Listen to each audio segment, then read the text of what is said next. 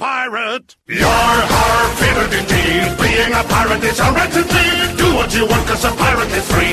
You are a pirate. Yoho, esse é o Pirata Cast, direto do baúpirata.com. Quem tá falando com vocês é Michael, mais conhecido como Jabu Rio. Estou aqui na terceira rodada e agora só me sobrou o Toba. O que, que eu faço, Esquilo? Não sei. Só que eu senti fraqueza da sua aposta do Toba, mas eu vou apostar só ficha mesmo, cara. Eu pago a sua aposta na ficha. Não sei quanto que vale o seu Toba. Cara, eu não sei quanto é que vale a topa do Jabu, mas eu tô pedindo mesmo. Ah, eu já peço truco logo. Ah, não, é poker, né? Então, mesa. Ah, eu pago o toba do Jabu e aumento um Chevette 76 a álcool e as minhas calças. Jabu, eu vou de all-in em você, viu? Ô, freada! Bom, galera, se vocês não perceberam ainda, o papo hoje é sobre poker. Reunimos a equipe, reunimos aí o Dudu, Eduardo Salles, do Papo de Gordo, para falar um pouquinho sobre esse jogo aí tão controverso. A galera diz que é jogo de azar. No meio do cast a gente definiu que na verdade não é um jogo de azar. Isso, toalha verde tá em cima da mesa. Vamos começar a nossa brincadeira aí, ensinando também como que se joga o poker para quem não conhece, para quem tem curiosidade como que se joga esse esporte, né, tão conhecido, falar sobre as menções que tem na mídia dele e por aí vai. Uma coisa legal também que vale a pena a gente citar, né, cara, é que esse podcast, ele tá especialíssimo, que são duas partes, né, vocês vão ouvir aí um, um bate-papo nosso mais descontraído sobre o jogo em si, sobre golpes, sobre filmes, várias coisas que acontecem numa partida ou que podem acontecer numa partida de poker. Tem uma outra parte aí para vocês mais explicativa, onde a gente fala sobre as regras mesmo, o valor de cartas, entre outras coisas. E a gente também fez uma filmagem de um jogo virtual entre a equipe. Então a galera que ficar só assinando o feed dessa vez vai se estrepar. É bom entrar lá no blog para dar uma conferida no conteúdo, né? Isso, baixar o cast normal, o cast aula e ver o videozinho que eu ganhei todas. É, malandro. Já deu spoiler já, né, ô? Você só ganhou todos porque não tava jogando, viu, Esquilo? Só por isso. Qual o desafio? Vamos fazer mais um, fazer mais um. Poker de gordo. Aí não vai ter ficha, vai ser amendoim, porra. Jogar com biscoito. Esse negócio de amendoim me lembra do cajuzinho. Boa, isso pra lá. Vamos pros nossos recados, daqui a pouco a gente volta.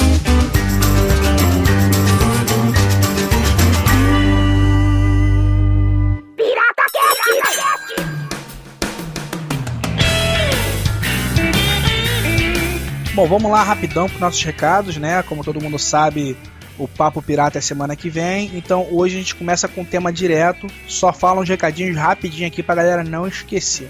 Então, essa semana, hoje, agora, né, vocês estão ouvindo um podcast temático, que é o Pirata Cast. E semana que vem a gente vai ter o Papo Pirata, onde tem os erros de gravação desse episódio. É, tem outros quadros também, o Andou na Prancha, que é quando a gente fala alguma coisa que aconteceu durante a semana, ou de alguém, alguém que falou, fez alguma merda, né? Então a gente vai e comenta no Andou na Prancha. É, e além disso também, cara, tem a parte mais importante, né? Do, que a gente considera do Papo Pirata, e até por isso que ele existe, que é o bloco de comentários da galera, o feedback. Então esses comentários vocês podem fazer através de e-mail escrito, ou através de e-mail de voz também, mandando pro piratacast.gmail.com. Então para mandar um e-mail de voz você pode gravar o recado num, num gravador qualquer, no Audacity, sei lá, e aí você manda anexado na sua mensagem, no seu e-mail, ou então você pode usar o programa Gtalk. Você adiciona o piratacast.gmail.com como seu amiguinho lá, pede para falar com ele, vai cair na secretária e você grava o seu recado. E você também pode comentar aí direto no baúpirata.com, no post, seja desse episódio ou outro episódio qualquer, gente tá sempre verificando as mensagens que a galera coloca, sempre, a gente sempre dá uma olhada no feedback. Então vocês façam um comentário aí no post, pode ser usado também pro Papo Pirata, né? A gente responde as dúvidas de vocês e tal. E também existe o formulário lá do Entre em Contato. Lá em cima do blog vocês vão ver que tem um botãozinho, é só clicar lá e mandar o seu recado.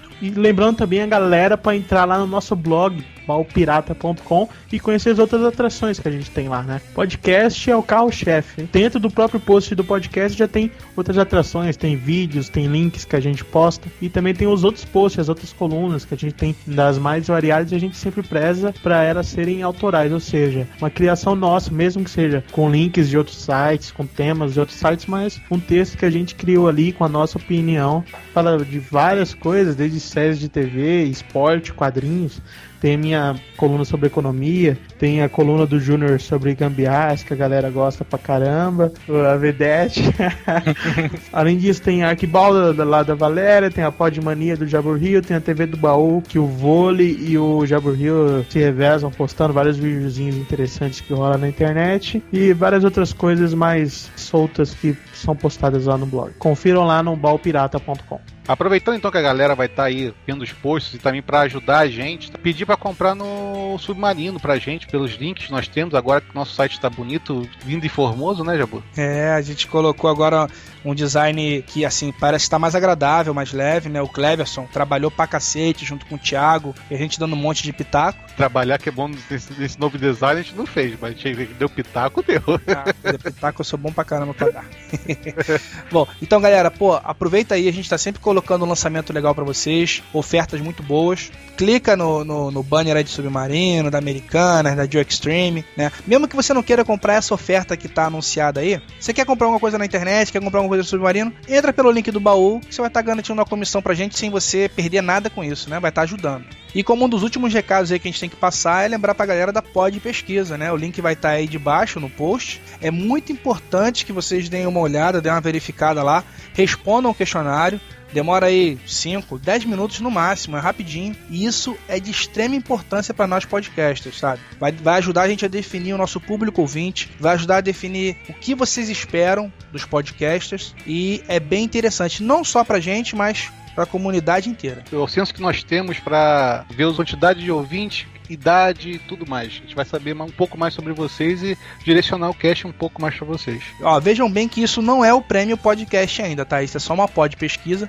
O prêmio podcast já está começando a ser reorganizado para esse ano. Em breve a gente vai falar dele também. A gente conta com voto de vocês. Falar rapidão também do prêmio Top Blog, ó, o Pirata Cast, o Pirata está concorrendo. A gente vai deixar o link para vocês. Então, por favor, galera, votem na gente. Né? A gente se inscreveu meio tarde, já tem um monte de blog com, com voto para cacete aí na frente. Tem uma galera que tá pedindo voto já, sei lá, acho que é quase um mês. A gente fez a inscrição agora, mas tá valendo. Então, pô, quem puder, vá lá, vota na gente. Quem puder não, todo mundo vai voto na gente, por favor, né, Jabu? Quem puder. É isso aí, então todo mundo, vai todo mundo, corre pra lá, o link tá embaixo. Pede pra mãe, pra tia, pra avó, pra filha, pra todo mundo votar na gente.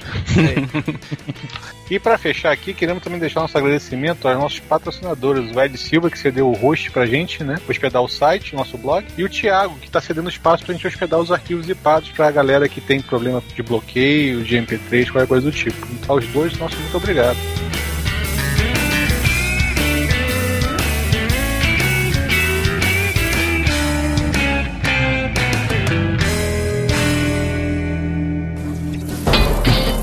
Você está ouvindo Pirata Cast, o podcast do baú pirata.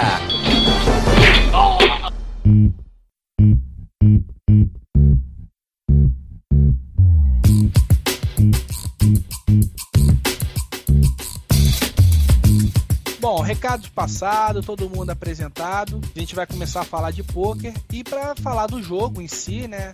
A gente primeiro tem que falar um pouquinho da história do poker, né, Esquilo? Isso, no início aqui, como que surgiu o poker no mundo, da onde que apareceu esse jogo, né? É verdade. Segundo as pesquisas aqui do Esquilo, essa pauta, inclusive, a gente pegou muita informação de qual site mesmo, Esquilo, que você estava falando em off aqui pra gente ainda agora? É, eu peguei bastante a parte das regras do poker, eu peguei no site Universidade do Poker. Só que a parte histórica, esses dados aí, foi mais é, pesquisa em um trilhão de sites pela internet. 50% Wikipedia, mas o resto foi espalhado. Você tem certeza que esse texto não saiu da Wikipedia, não? Olha, se você ler um texto que foi da Wikipedia você não falar que foi da Wikipedia, os céus cairão sobre sua cabeça, viu? Principalmente os caras da Wikipedia vão ficar muito bravos. Bom, a gente vai deixar os links aí, ou qualquer tipo de material relacionado que a gente tiver usado, a gente vai tentar deixar aí nos links relacionados, né? Como todo mundo já sabe. Bom, e segundo as nossas pesquisas aqui, o poker, ele lembra um jogo persa chamado As Nas. Não sei se é bem assim que se fala, mas é o que está escrito. Historiadores americanos dizem que o poker Five Cards é uma cópia perfeita desse jogo persa. Poker cinco cartas, porque tem, existe poker que não seja com cinco cartas, vocês conhecem? Ixi, Não, é a maneira uma de jogar. Five Cards Draw é uma das formas de jogar poker, mas uma imagina maneira de a gente vai jogar falar sobre isso mais pra frente. Então continue sua historinha, Jabu. Momento cultural do Jabu, vai lá. É, Não é do tio Lúcio, né?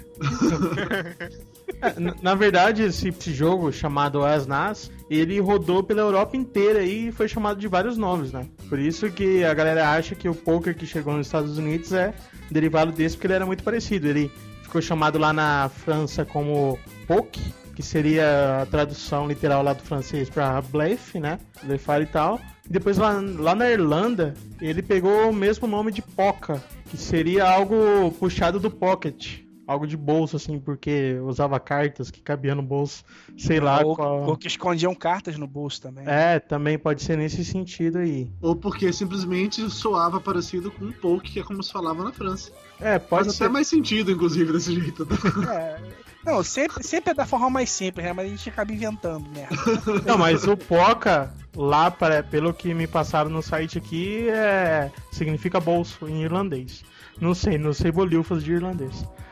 Só que esses jogos tinham um nome parecido, só que eles tinham várias variações. Eu não tenho certeza qual que era a variação de cada um, mas o poker, todo mundo, quem joga sabe que dá pra fazer de N maneiras, né? Aberto, fechado, várias cartas que a gente vai explicar daqui a pouco. Beleza. Bom, outros historiadores dizem que o poker foi simplesmente formado por uma mistura de vários outros jogos de baralho, sendo a principal revolução o uso de apostas e fichas, que também gerou o blefe. É porque exatamente aposta e ficha vai gerar o blefe? Porque a galera quer ganhar o dinheiro e acaba roubando? Como é que funciona essa parada? É, porque antes não era tão forte o uso de dinheiro e apostas em jogo de cartas, né? Era na época do poker arte, do poker moleque, do poker de raiz. Do poker Você jogava raiz. só pelo prazer de jogar e não porque você queria arrancar o dinheiro de algum otário. Não, não é nem na era do poker, moleque. Era dos outros jogos que geralmente você fazia uma aposta no início do jogo e daí quem ganhava levava tudo, né? Já o poker é diferente. Cada rodada tem várias apostas e você pode ganhar uma rodada só, perder outra rodada. Então o ciclo de apostas é bem mais rápido, mais dinâmico. Daí é, ficou mais forte essa questão da aposta e como tá rodando mais dinheiro, a galera ficou mais matuta, né?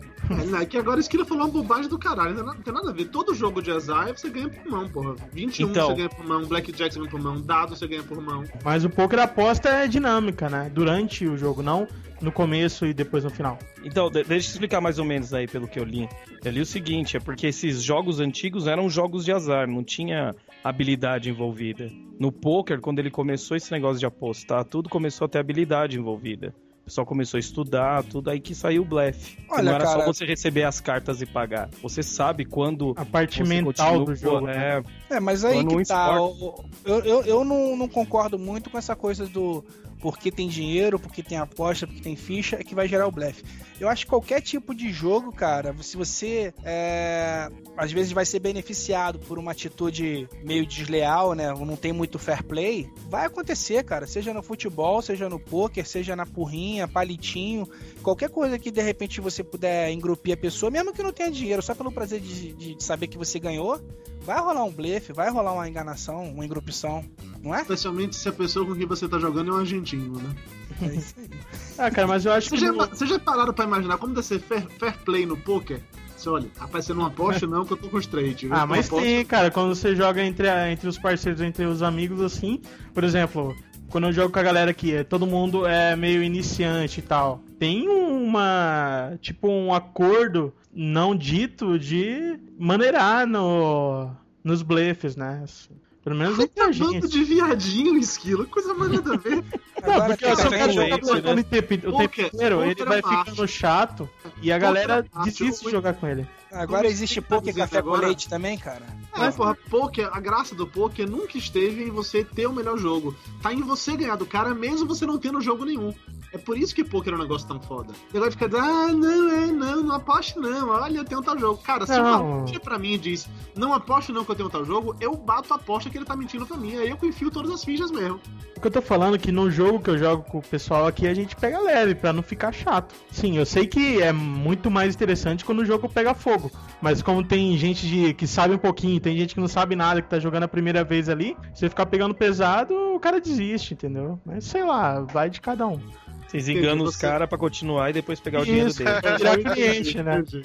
Entendi. Você vai jogando devagarzinho, deixa o cara ter aquela ilusão de que ele pode Quer ganhar varinha? sempre. Quer- Aí no quer final você entendi, ok, tá certo, tudo bem. Eu retiro o que eu falei. Mas na questão do poker eu acho que é muito mais potencializado o negócio da, das fichas, da aposta, porque o poker a gente vai falar depois, toda vez a gente tá atropelando a pauta, mas é um jogo extremamente simples, né? Se não fosse aposta, não tem como jogar um jogo de poker sem ter dinheiro. Me chamar e falar, não, não vai ter aposta, ah, então nem vou jogar, porque não tem como. Sem ter dinheiro, pode. O que não pode é sem ter algum tipo de aposta. Eu joguei É. muito poker apostado a geladinho. É, aqueles Strip sacolé, poker. como se chamam.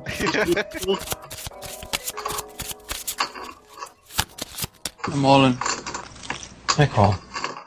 Bom, segundo as nossas pesquisas também, os primeiros vestígios do poker jogado nos Estados Unidos é, foi na nas redondezas do rio Mississippi, né, e de várias maneiras, sempre com as 52 cartas do baralho. O jogo com 20 cartas foi uma variação usada para dois jogadores, usada muito na Inglaterra. E a história do poker, ela acaba se desenvolvendo na medida que a indústria dos jogos também cresceu no mundo, né, sobretudo nos Estados Unidos. É legal citar que esse tipo de coisa rolou nas redondezas do rio Mississippi por causa daqueles navios vapores que ficavam cruzando os Estados Unidos de um canto ao outro via rio Mississippi. Era uma das maneiras da galera se distrair durante a viagem, era jogando baralho. E o poker veio daí. Era só você virar um banquinho, né? Colocar no meio de- da mesa ali, já servia como mesa, pronto. Dá- Uma dúvida. É só coisa de filme ou também não tinha aquele lance de não ser. não poder jogar em terra, tu- não poder. Era proibido o jogo, então os caras faziam no rio tudo, porque lá não tinha lei. Não, porque no Rio tem lei. O que não é no mar, entendeu? É, que não teria seria Uma vez eu vi um negócio assim, da, da plataforma continental, né, cara? Uma Que vez aí eu vi assim, é- que era um campeonato que era feito no navio por causa disso. Porque aí não tinha lei e aonde eles iriam fazer originalmente era proibido. Não, Não, mas o que rolar- virou fama não foi nem por causa de ser proibido, não. É porque a galera usa- jogava muito no navio, não tinha nada pra fazer, coisa rápida ali pra arrumar, jogava, entendeu? É, o Ah, que o Sbrig tá falando daí é aquele filme lá do Maverick, que rola essa É, então, eu não lembro se era filme ou onde eu vi isso daí. Não, Eu te confesso que eu não sei dizer se rolava isso ou não, mas eu não duvido que fo- fosse realmente proibido em várias cidades de, de ter jogo. Até porque parte do princípio que nessa época aí, os Estados Unidos tinha toda aquela coisa dos protestantes e a galera não gostava de assumir a jogatina, a jogatina era coisa do, demônio. Então eu não duvido mesmo que boa parte das cidades não deixasse esse tipo de coisa acontecer. Então jogatina podia rolar nos barcos, porque nos barcos não tinha nenhum prefeito, nenhum xerife para dizer se você pode ou não pode jogar. Mas que fique claro que eu estou falando isso da minha cabeça, não tem nenhuma prova científica sobre o fato, tá?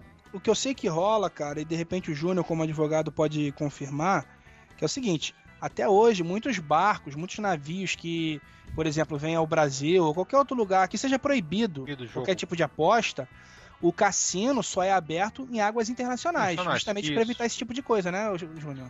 Isso, por exemplo, um navio chega, tem cassino dentro do navio, a porta aqui no Rio de Janeiro ou, no- ou em São, no Porto de Santos. Ele saiu, chegou em- na- na- nas milhas náuticas internacionais, a partir daquele momento o cassino pode gerar o jogo. Mesmo ele tendo com a bandeira internacional, porque quando o, o navio chega no país, as leis que regem ele é a lei da bandeira do, do navio. Ou seja, se o navio é americano, o que tudo acontecer dentro do navio vai ser regido pelas leis americanas, entendeu? Mas mesmo assim, só pode abrir o cassino quando está em águas internacionais.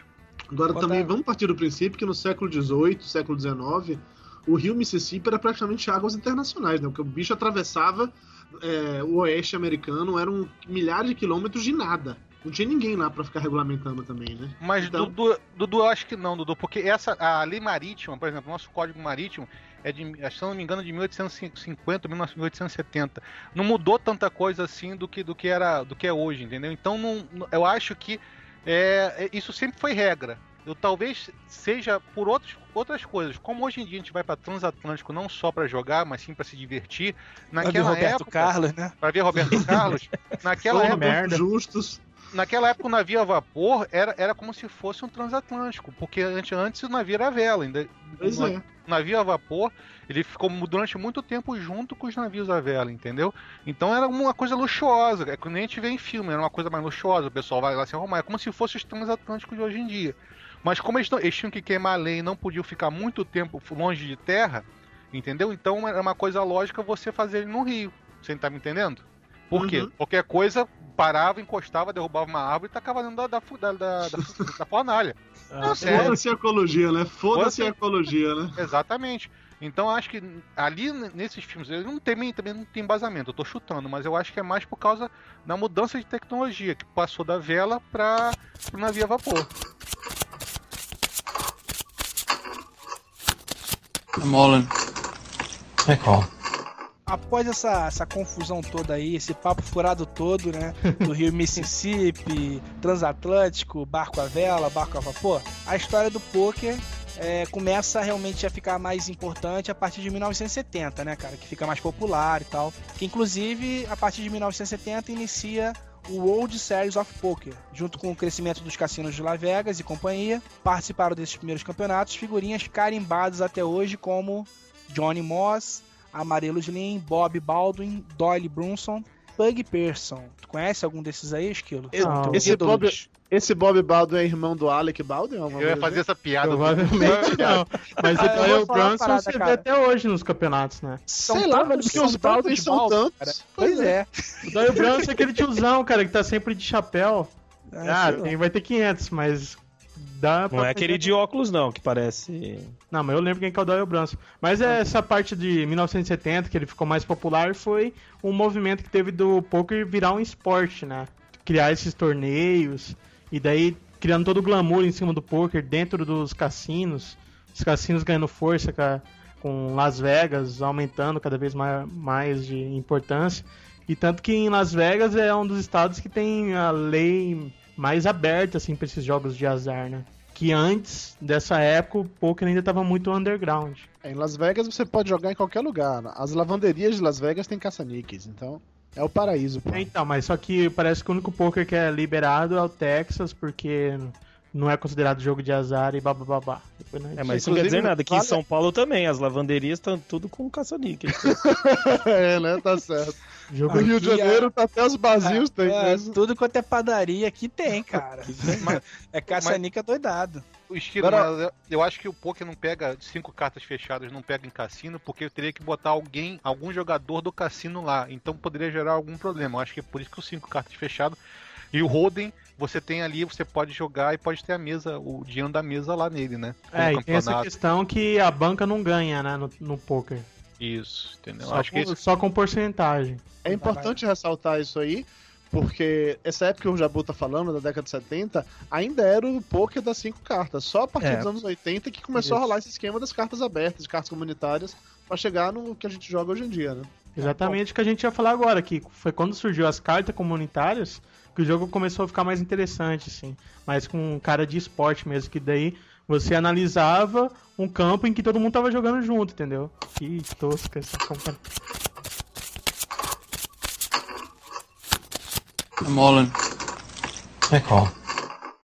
Bom, e aí nos anos 90, com o boom dos cassinos nos Estados Unidos, acabou popularizando de vez o poker, né? E a gente chega então no poker moderno.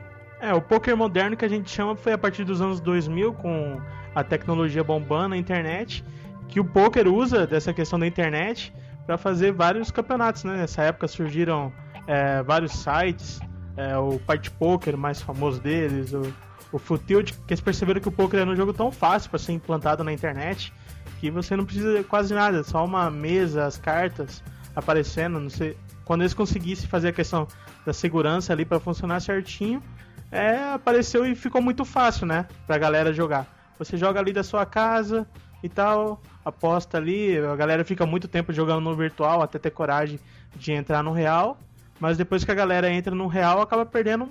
Tem muita gente que se vicia e vira uma verdadeira doença, né? Os famosos gamblers lá nos Estados Unidos. Olha, antes mesmo, na verdade, do poker virar essa febre na internet, o que fez com que o público como um todo passasse a conhecer e jogar poker, até porque antes era uma coisa, como a gente já falou mais cedo, muito de gueto, muito restrita, foi que a tecnologia chegou num ponto que agora você podia assistir torneios de poker e ver o que as pessoas tinham na mão. Até então isso não rolava. Agora com as mini câmeras que existem, todo mundo aqui deve ter assistido em algum momento algum programa desse de poker, a pessoa puxa a carta, o telespectador vê a carta, o público vê a carta, mas os jogadores não veem a carta. Então vocês se sentem participando também. Vocês se, se, sentem jogando ali. Eu não sei se vocês já tiveram, tinham esse hábito em algum momento de. Tem um grupo de pessoas jogando baralho, vocês ficam em volta assim, e vê a carta de um, e vê a carta do outro.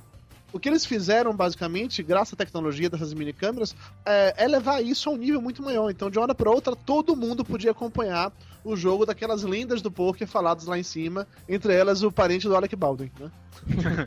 Isso daí foi considerada a primeira revolução do poker, na verdade. Ainda teve, ainda tinha os comentários do, do, do comentarista, né? que ficava falando qual era a jogada, qual o nome da carta, qual é a mão de início que o cara saía, que é sempre um detalhe a mais que fica, dá mais interesse ao jogo, né? Você também só ficar vendo às vezes não é, não é interessante, mas esses comentários puxam mais ainda, né? E aí, essa questão do, especta... do espectador vendo um poker, cara, criou todo um novo sentido pro poker, é da questão da estatística. E quando você vê os programas, ele fala, ah, tal pessoa tem não sei quanta porcentagem de chance de ganhar porque vai de tal carta e tal. Daí você começa a perceber por que, que são sempre os mesmos carinhas que estão sempre na, nas finais de campeonatos, né? Ou seja, deve ter alguma ciência mesmo atrás disso, alguma habilidade especial. E aí que entra aquela questão de que é o grande diferencial do poker. Né? Não basta você ter sorte nas cartas, tem que saber como usar a sua sorte. Por isso que poker é um jogo tão interessante. Não, eu acho que nem usar sorte, Dudu, é também você saber usar a estatística do jogo, você calcular de cabeça o mais rápido possível quanto de chance você tem de ganhar com aquela mão do jogo que vai te dar a oportunidade de você blefar ou não conforme que o resto da, da turma tem na mesa. E você também deu o quem está jogando contigo, né? Acho que o mais importante do jogo é você aprender a ler os, os outros participantes, né? É, isso é uma questão interessante, até nessa questão da mini câmera que o Salles falou. É, por quê? Porque o poker, ele tem por cultura as pessoas não ficarem muito olhando as suas cartas. Porque logo quando você começa a jogar poker, a galera já te fala: o importante não é as suas cartas, são as cartas dos outros. Você tem que tentar descobrir o qual, o, quais que são as cartas que estão rolando no, no jogo. Daí você olhava a sua carta rapidamente só e deixava fechado o tempo inteiro. Então essas mini câmeras, só esse mini segundo que o cara olha as cartas, decora para ficar depois analisando os outros, ele pegava e você, como tava, tinha visto as cartas de todo mundo, ficava assistindo na loucura e endoidando por causa de poker. Eu é, já tinha curiosidade por causa de poker, mas eu gostei mesmo quando eu vi o primeiro WPT, o World Poker Tour, que passava Discovery Traveling, alguma coisa assim. Nem lembro é, do canal. Eu cheguei a ver no SBT que passava de madrugada, domingo, e sempre passava. É o Sbrig quer falar alguma coisa aí, ó. Não, já passou. Era essa parte do, do de como jogar poker aí, de Não, estudar os outros. Essa questão de estudar os outros é tão interessante e é tão importante, na verdade, que eu, quando tô jogando poker de mesa com outras pessoas, eu sempre olho minhas cartas por último. Primeiro eu espero todo Isso. mundo olhar as cartas para ver a reação deles, só então olhar as minhas cartas. Porque é. a gente tem que estudar a pessoa também, não tem jeito. Todo mundo tem um maneirismo, tem um jeito, tem um estilo, tem um tipo de reação que ele pode achar que é imperceptível, mas com certo tempo você acaba pegando. E não é só as pessoas, né? O poker, é, eu acho legal do poker é que é um jogo que aonde você tá na mesa importa, a quantidade de fichas que cada um tem importa. E muito. E a pessoa e o jeito da pessoa que a pessoa joga importa, sabe? Não é só o que você tem na mão. Mas aonde você tá falando na mesa, é como dealer? Isso, como isso. Ah, tá, Ca tá, tá. Cada, cada lugar que você tá, se você tá logo depois do dealer, antes, é uma estratégia totalmente diferente que você vai usar. E a quantidade de ficha também faz isso. Então vamos aproveitar para relembrar o pessoal que está ouvindo, principalmente quem ainda não sabe como jogar poker, que a gente tem a nossa segunda parte desse podcast, que explica detalhadinho todas as regras, movimentos do poker. Além disso, a gente dá algumas dicas e macetes para quem está começando a jogar. Talvez seja até interessante você pausar essa primeira parte escutar a próxima e depois continuar escutando essa primeira parte. E também para quem já sabe jogar poker, a gente convida a escutar a segunda parte, que está bem interessante. A gente discute cada movimento do poker, a importância do blind, do big blind, small blind, e ficou bem legal. Confiram.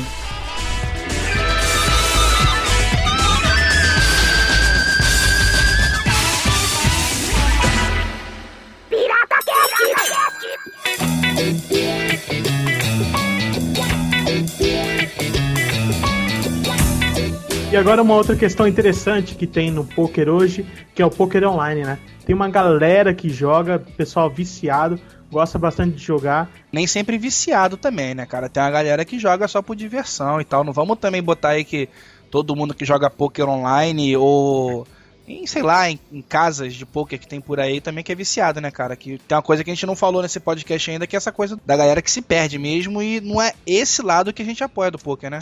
É, tem os, os gamblers que são os viciados que acabam se ferrando, perdendo dinheiro.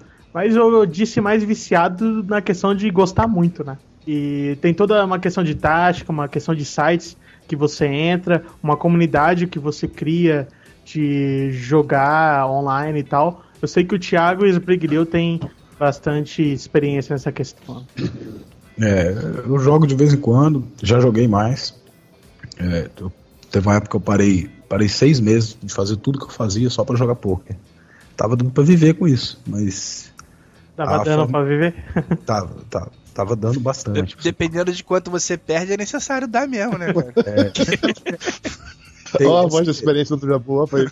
É, não, não, pera aí que eu tô aprendendo a jogar poker hoje no Pirata Cash. É, o modo de jogo profissional é bem diferente do, do jogo por diversão, né? Você não, não entra. É, você não faz determinadas jogadas agressivas igual você faz se divertindo, né? Você tem que manter um cacife, segurar o seu o bankroll, que é o seu, seu capital, né? Você tem uma, uma faixa de segurança para arriscar. Mas aí eu saí dessa porque é muito é muito estressante isso aí, cara. Tem hora que você fica maluco mesmo. É, o que bastante gente fala mal do poker online é porque você não tem a parte visual, né? A parte do de você analisar a pessoa, do blefe e tal, pegar os chiques, que uh, na internet o cara pode ficar muito mais corajoso, né? É verdade. O, o poker, na verdade, ele, ele é um jogo que as cartas é a parte menos importante do jogo, né? É acessório. É um jogo de, de que você avalia as reações do, do seu oponente, né? Então na internet isso fica bem complicado mesmo. Você tem que trabalhar quase que com estatística. Né? É, isso também vai ser. Vai depender também muito como é que você está jogando, né, cara? Porque, por exemplo, a gente inclusive vai colocar aí pra galera ver, né? Umas partidas de poker que a gente fez. Que a gente jogava e ao mesmo tempo falava no Skype. Então dá para brincar um pouquinho com essa coisa de blefe e tentar sacanear o outro e tal. Então é, é fica mais fácil de repente para jogar. Né? É, parece que a galera tá, tá junta numa mesa quando na verdade não está. Agora, quando você está jogando num, num cassino online, nesses sites de jogos que tem por aí, onde de repente o pessoal não está conversando, só vendo as cartas, vai dificultar mesmo, né, cara? É verdade. É, nesse caso aí você tem o, o fator da voz para você avaliar se o cara tá nervoso, né? Quais as reações dele. É, mas geralmente no, no, nos jogos, nos sites de poker online mesmo, você avalia o jogo do cara. Você, geralmente você entra num, num, campeonato, por exemplo, de, de 50 mesas de 9 pessoas. É, você vai vendo qual foi o histórico de jogo desse cara, como que ele está jogando na mesa, daí você avalia o comportamento dele.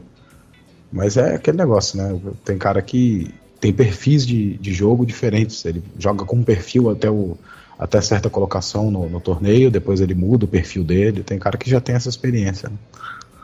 A impressão que eu tenho é que o poker jogado na internet acaba se tornando único e exclusivamente um jogo de azar.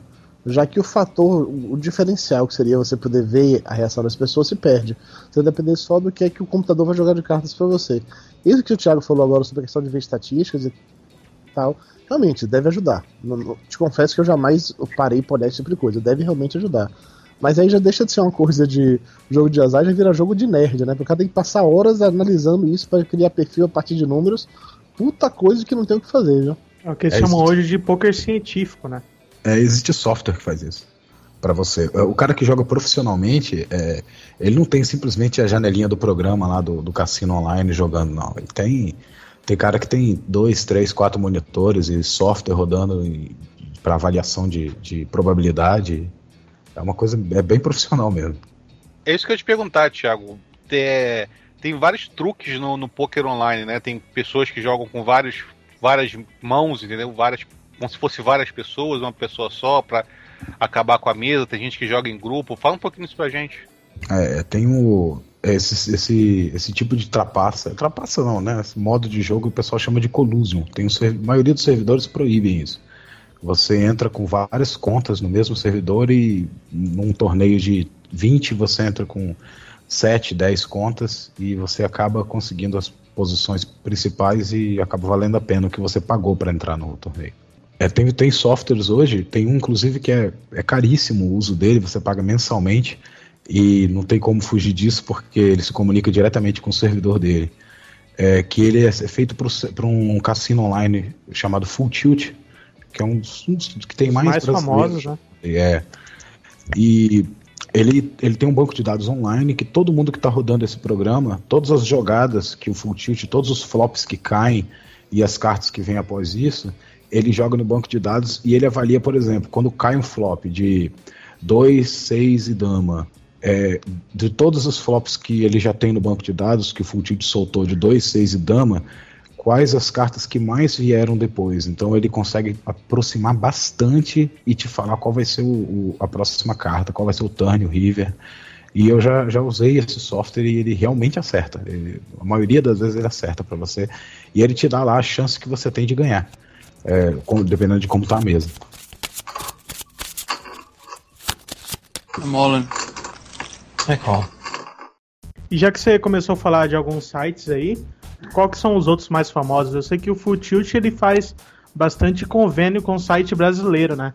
Que você se inscreve no site, só que você acaba jogando mesmo no Full Tilt. O brasileiro no, no, no poker online hoje ele, ele fica meio marginalizado, porque para você fazer o withdraw, que é o saque do dinheiro, é bem meio é meio, meio obscuro o negócio, demora, eles avaliam se não houve golpe, porque tem tido uma incidência muito grande de, de golpe de brasileiro no full tilt principalmente.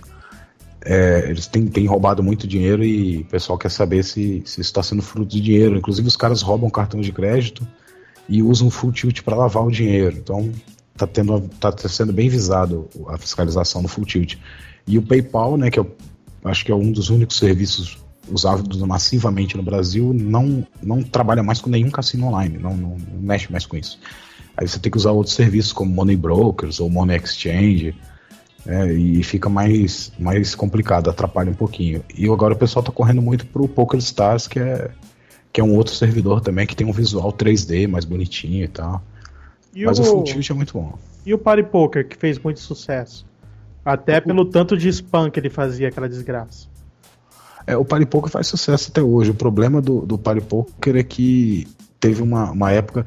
Eu não, não tenho informação precisa se foi real, se conseguiram descobrir que era real, mas parece que eles estavam favorecendo alguns jogadores e tal, para poder ter gente que ganhou muito, entendeu? Para chamar a atenção de outros. Era uma tática de marketing deles. Né? Eles te favoreciam, aí você ganhava muito e o pessoal ficava sabendo: ó, oh, aquele cara entrou lá e ganhou muito, aí queria jogar também.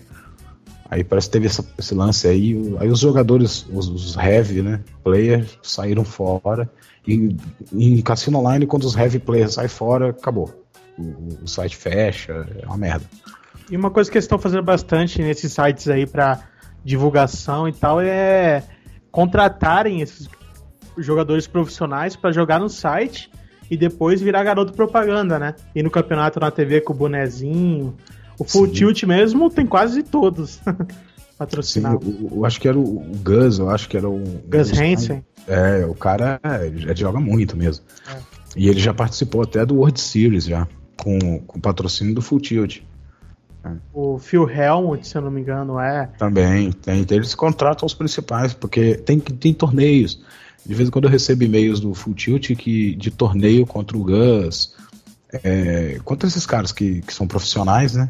Eles botam o, o cara para jogar e tem tipo assim 20 mil pessoas, entendeu? Contra o cara. E quem ganhar leva. E as quantias são boas, elas, é 60 mil dólares, 100 mil dólares. É, uma coisa que eles fazem direto é fazer o cara que ganha esse campeonato online participar de um campeonato na TV, né? Direto. É, é eles fazem isso também. Quando você ganha, porque assim, você entra no Full Tilt hoje para jogar. Vamos pegar o Full Tilt aqui, que é algo mais difundido no Brasil, né? Mas os, os, outros trabalham mais ou menos no mesmo formato. Você consegue entrar hoje, passar do jogo gratuito, né? Que é o método de jogo que eles têm lá, que você não usa dinheiro, para o jogo pago sem gastar um real. Você, se você conseguir entrar, tem uns torneios chamados Free Roll, que geralmente esses free rolls, a maior parte deles, te dão uma entrada num torneio que vale dinheiro sem você pagar o, o, o buy-in do jogo, do, do, torneio, entendeu? Então você entra de graça no torneio. E geralmente tem... vale uns 20 mil dólares para entrar. É, exatamente. Mas a vantagem disso é assim, você não, não deve focar sempre no primeiro lugar, porque quando, quando uma mesa, uma mesa online, você pode avaliar o comportamento do jogador. Agora, se eu estou falando assim, da, da experiência que eu tive de jogo até hoje. É, quando a mesa online tá em dois jogadores, cara, aí não tem jeito, é sorte mesmo. Porque é, é, é fold para lá e fold para cá, e o cara acaba jogando só quando tem, você corre, ele corre. Então acaba sendo sorte. Eu acho que de sites brasileiros o mais famoso é Universidade do Poker, né? É, exatamente. Eu não sei como é que funciona se o, se, se o jogo online está legalizado no Brasil, mas no quesito de informações e torneios, né? Porque é bem diferente de você ter um cassino. O torneio é uma coisa legal, é um, um esporte. É isso é, que eles falam, que é. É bem levado, é levado a sério, é um esporte. E assim, é, assim como um campeonato de xadrez, entendeu? É um torneio de poker que tem uma premiação. Então ali você não está apostando o seu dinheiro, entendeu? Você tá entrou no torneio e quem vencer aquele torneio vai receber uma premiação. É, eu acho legal o, o, método que eles usam, que eles conseguiram dar a seriedade que o poker merece, que ele tem, e, e, eles dão bastante informações. Então você consegue chegar lá do zero mesmo e sair com sair jogando bem. E esse site Universidade do Poker, ele tem uma, um negócio interessante, que ele tem um torneio que parece que dura o ano inteiro. Começou em abril, vai terminar lá para outubro só que você pode entrar durante esse torneio. A diferença é que você vai entrar com alguma coisa em débito com quem já tá lá jogando lá, lá dentro, né? Que já ganhou alguma coisa. Você vai entrar com a mão básica, alguma coisa assim. Não sei dizer certo qual que é. Mas você pode entrar durante o ano ou participado desde o começo até o final. É, eu não conheço esse torneio. Como é que é? É, é um jogo? Eles têm um, um, software online? Ou Cara, jogo é real? Me pergunta não que eu não vou saber responder. Não, é, o software dele que eles usam é o do Full Tilt. Ah, joga dentro do Full Tilt, né? Então, é. mas eu sei que eles têm também é, físico, eles têm também um. Uma vez eu ouvi falar que eles têm campeonato é, sem ser online, finais, né? né? Parece que é. Eu sei que o Christian Cruel, que é aquele o jogador mais famosinho dos brasileiros, é patrocinado pelo site. Ele que faz todo o marketing dele. É, eu, eu, acho complicado, cara. Como é que. Eu, sinceramente, o tempo que eu jogo até hoje, eu não entendi como é que uma pessoa consegue se fixar como um grande jogador. Porque eu já vi cara. Eu já vi Azarão acertar uma bolada e já vi cara que ganhava sempre tomar uma trolha também. Eu acho bem variável isso daí. Eu, até hoje não conheci ninguém que tivesse sangue frio para se estabilizar nisso é aí, não. É o que eles falam lá no, nos Estados Unidos, né? Que se fosse só jogo de sorte, porque é sempre as mesmas pessoas nas mesas finais, né? É, mas não é, não é de sorte, definitivamente não é mesmo. O poker é um jogo de, de interpretação e, e, e compreensão do, do, comportamento do oponente. I'm all in. Cara, tem um site que eu acho que vale a pena a gente citar também, que é, pelo menos, tem uma galera que eu conheço que joga, não só poker, como outros jogos também, dama, sei lá, canastra, vários jogos. E tem muito brasileiro, então é legal que facilita aquela coisa de você conhecer pessoas e tal, que é o Mega Jogos. Não sei se algum de vocês já jogou nele. Não, não conheço. É, Também não. Pelo menos aqui no Rio, ele é bem famoso, a galera, a galera gosta. E tem poker lá também. É legal. E você compra créditos, né? Eu não sei bem direito como funciona, mas parece que você dá um dinheiro, né? Adquire uma conta com um determinado número de, de créditos. E aí você vai jogando de acordo com os créditos que você tem, vai ter aquela quantidade de fichas. Né? E o legal é que realmente vai acumulando, não é igual esse joguinho que a gente jogou esses dias aqui que depois que você fecha, acaba, né? Você tem a conta, então os créditos ficam lá acumulados e tem também, inclusive, um mercado aí, um câmbio negro, né, da galera que adquire, vai adquirindo créditos e depois revende para outra pessoa poder gastar tudo, né? O que ocorre também no, no poker online é que geralmente o brasileiro não tem muito, tem a cultura do cartão de crédito, mas não tem a cultura de manter o nome limpo para sustentar o cartão de crédito. Então o cara para jogar às vezes ele acaba recorrendo aos vendedores de ficha, né? São caras que vendem pela MSN, em fórum e tal, e vendem fichas para você. Vende dólar dentro do, do cassino para você. É, esse tipo de, de compra, é perigosa porque esse cara pode estar te vendendo fichas que ele conseguiu depositando com cartão de crédito roubado ou clonado. É, então, o que, que ele faz? Ele passa para você o dinheiro. É, geralmente, esses caras não te passam o dinheiro pela transferência do servidor, eles te passam o dinheiro perdendo para você na mesa. E isso pode te gerar problema, sim. Você pode ter a sua conta inabilitada e, e etc e tal. Mas é, é uma coisa bem que tem que tomar cuidado. E não pode se confiar, não é nem confiar, né? Você não pode contar muito com as autoridades, porque esses cassinos têm a política de não divulgação da, da, das transações que ocorrem lá dentro. Né? Tem também a revista Flop, vocês já ouviram falar? É uma você faz assinatura também, é uma revista de pôquer aqui no Brasil, brasileira. Eu não sabia que tinha esse tipo de publicação aqui no Brasil, não. E é grátis. Você faz a faz inscrição, tudo lá, você recebe ela em casa grátis. Inscrição pela internet? E isso. Vamos tentar passar o link então. É, qualquer tipo de informação assim que venha a acrescentar é interessante. Assim, as técnicas de, de jogo, é, tanto do jogo comercial, né, do jogo que tem o jogo comercial, profissional, amador e esportivo. E o escondido. Então, é, são as, são as técnicas de jogo. Então, e o roubado, né? Tem, só ao vivo, né? Eu já, eu já fui, eu já fui em mesa já que tinha que tinha que tinha ladrão na mesa já e a casa que bancava mesmo. Mas...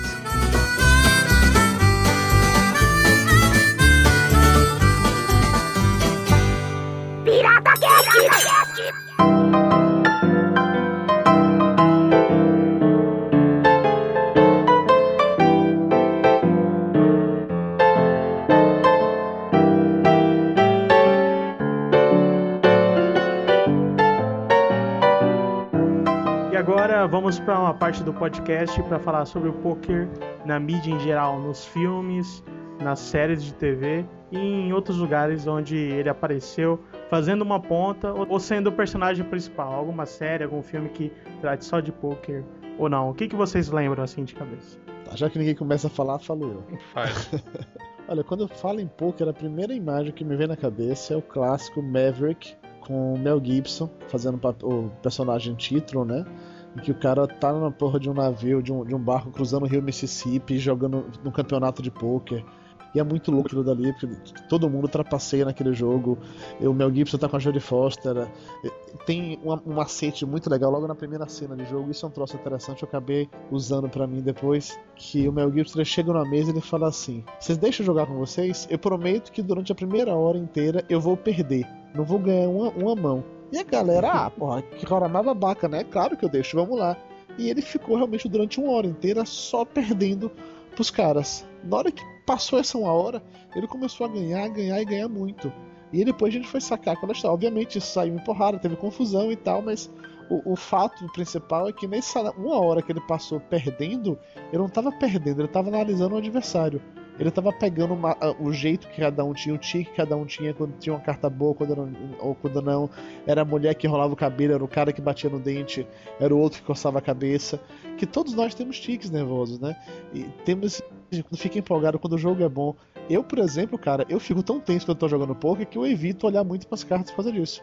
Porque se eu ficar olhando pras cartas, fica naquela coisa, porra, eu vou soltar, alguém vai perceber alguma coisa. Então tem aquele olhar se de soslaio com total indiferença e tentar manter, como se fala em inglês, né? The poker face. E naquele Exato. filme é uma verdadeira aula de poker, cara. Porque do início ele te ensina, chama como blefar, como analisar, e no final ele te ensina, te ensina como você ter uma sorte filha da puta, né? Porque a última jogada do filme não faz sentido nenhum, que ele tira um ais do nada voando, que a coisa é meio mágica. Mas enfim, é um filme fodástico, eu gosto pra caramba. Inclusive, se alguém aí não, não assistiu ainda, eu recomendo muito que clique no link que vai estar tá aí no post para assistir Maverick com Mel Gibson, que esse filme é sensacional. Eu já assisti, mas na época eu não jogava poker, então não acompanhei muito bem o filme. Eu assisti na época que saiu, era molecão. Só que isso Agora, que você falou é importante mesmo do poker, né? Você e nesse filme é interessante porque assim, eles estão jogando poker tradicional, né? O Five Card Draw, não era o Texas Hold'em. Porque hum. o filme se passa no século XIX e tal, então Texas Hold'em não, não era febre naquele momento, era um jogo de poker comum, tradicional. Aquele que eu sabia jogar na época, eu tava aprendendo a jogar naquela época, por isso que eu achei mais interessante ainda. E o Five Cards você e o Five Cards você precisa ser bem mais analítico, né? Que você não tem nenhuma uh, nada na mão, assim. Por exemplo, no Texas tem as cartas comunitárias que dá para analisar como que o cara reage àquela carta que saiu, né? As É. possibilidades. Também se lembra, Dudu, que a briga saiu por causa que o Ma- Maverick fala assim: é, eu vou perder durante uma hora e eu quase nunca blefo. E Isso. a briga sai, a pancadaria sai porque ele blefa na mão e você falou que nunca blefava. Eu falei, não, eu falei que quase eu nunca Quase blefo. nunca blefa. E é interessante que até na hora de sair na porrada ele blefa, né? Porque a, a cena que tem na, na sequência de, de luta, em teoria, que é pra ele enfrentar os caras, não sei o que e tal. Aí eh, chega o pessoal pra querer brigar com ele, e ele dá porrada em todo mundo que quer brigar com ele, depois a gente vê ele pagando pra aqueles caras. Até a luta dele foi um puta blefe pra todo mundo ter medo do cara. Uhum. Isso é muito interessante. Aquele filme é uma aula de poker, é uma aula de como ser um jogador mesmo. Além disso, era Mel Gibson antes de enlouquecer, criar Barbie e querer, sei lá, matar Jesus Cristo, né? Então. Outro filme que eu tenho aqui é o Cincinnati Kid. Esse é o clássico do poker, né? Joga poker sempre já ouviu falar desse filme. Que ele mostra aquela história que tá até batida hoje em dia do cara novo, né? Que quer desafiar o bambambam bam, bam do poker, aquele que sabe tudo, aquele que tem fama. Então é o tal do Kid, porque ele é muito esperto, que ele tem toda aquela noção de matemática, ele sabe analisar muito bem a- as pessoas e ele quer desafiar o cara lá, o velho, que já tá querendo se aposentar e tal. Não tem muito, mais muita coisa no filme. Só que o que ficou clássico nele é aquela famosa frase: É, meu filho, você é bom, mas enquanto eu estiver aqui, você vai ser o segundo melhor. Eu nunca vi esse filme, Esquilo. Nem eu. Na, na verdade, até você falar dele agora, eu nunca nem tinha ouvido falar o nome. eu me senti um jogador de pôquer de minha tigela depois dessa sua afirmação, que É, todo eu- joga pôquer conhece. Eu, eu vou até retirar o que eu disse, que eu não conhecia antes de pesquisar pro cast. mas eu achava Mas que todo você mundo assistiu? sabia que só eu que não sabia, né? Mas já que vocês não sabem, então ninguém sabe. Mas você assistiu o filme pelo menos ou não? Você Assisti. esse- O Ah, maneiro tá. que, assim, o filme tem uma hora e quarenta e pouco, e até uma hora é filme. Os últimos 40 minutos é a última mesa. É o jogo inteiro nessa mesa, a pressão. Que daí, nessa mesa, tem o Kid, que é um cara de 30 e poucos anos, e o outro velho, que eu não lembro o nome, que deve ter uns 50, 60. E tem mais um monte de gente na mesa, só que eles sabem que aqui, ali é o encontro do Kid, da nova geração, com o cara velho. Então eles estão lá só pra perder dinheiro mesmo. Daí chega até no final, que é a, a mesa arrasadora. E era aquele poker estranho que a gente comentou anteriormente no podcast, que tem umas cartas abertas e tal, que eu não entendo aqui. I'm all in. I call. Então, outro filme do poker que eu acho muito legal é Shad ou Shade, né? Eu já, já não sei qual que é o certo. E quando eu assisti esse filme, não foi nem por causa de, de poker. Na verdade, é por causa de mágica, que foi na época que eu ainda fazia mágica. E o diretor, ele, ele mexe com manipulação de cartas, essas coisas, tudo, né? E a história desse filme é isso mesmo: é um ex-mágico que resolve entrar no tipo no mundo do poker para ganhar dinheiro, né? E esse filme tem o Stallone, Em Tem boa o- atuação, cara, por incrível em boa atuação, que ele faz o cara que é, é chamado de decano, que seria tipo um, uma lenda do poker que nunca perdeu, porque ele tem uma como se diz um tipo uma lenda urbana dele É, que um Kaiser tava... Sossen, cara. Ele é totalmente Kaiser Sossen. Ele inventou, assim, não sabe se é verdade, que quando ele era jovem, ele participou de uma mesa de pôquer que todo mundo se matou e eles, no final... Não, entrou, entrou uns bandidos pra roubarem o, É. a grana ali da, do, da mesa de poker deles. E quando o cara mandou todo mundo levantar a mão, né, que eles iam assaltar, se ele levantasse ia mostrar que ele tava roubando. Aí quando ele levanta a mão, o pessoal, o pessoal descobre que tem uma carta na manga dele, né? Aí eu sei que sai um tiroteio e só sobram dois. Aí fica com aquele negócio da arma, um apontando pro outro, tudo. Ah, aí eles apostam que quem iria levar todo o dinheiro era quem tirar a carta mais alta, um apontando a arma pro outro. Aí quando ele vai levantar a carta, ele dá um tiro no cara e espirra sangue num as de espada e fica a marca de- dele. Aí É, o filme é isso, são dois são É, aí fica aquele negócio, aquela lenda urbana, todo mundo quer jogar e ficam três tra- trapaceiros, né, que é o Stuart Townsend, que é aquele que fez no no Rainha dos Condenados, o, o vampiro Lestat, ele e mais dois e mais um casal roubando dinheiro dos outros para poder entrar nessa ter dinheiro para entrar nesse campeonato que o decano ia participar. Na verdade, eles ficam dando o cano mesmo em, em cara que se acha esperto no poker, né?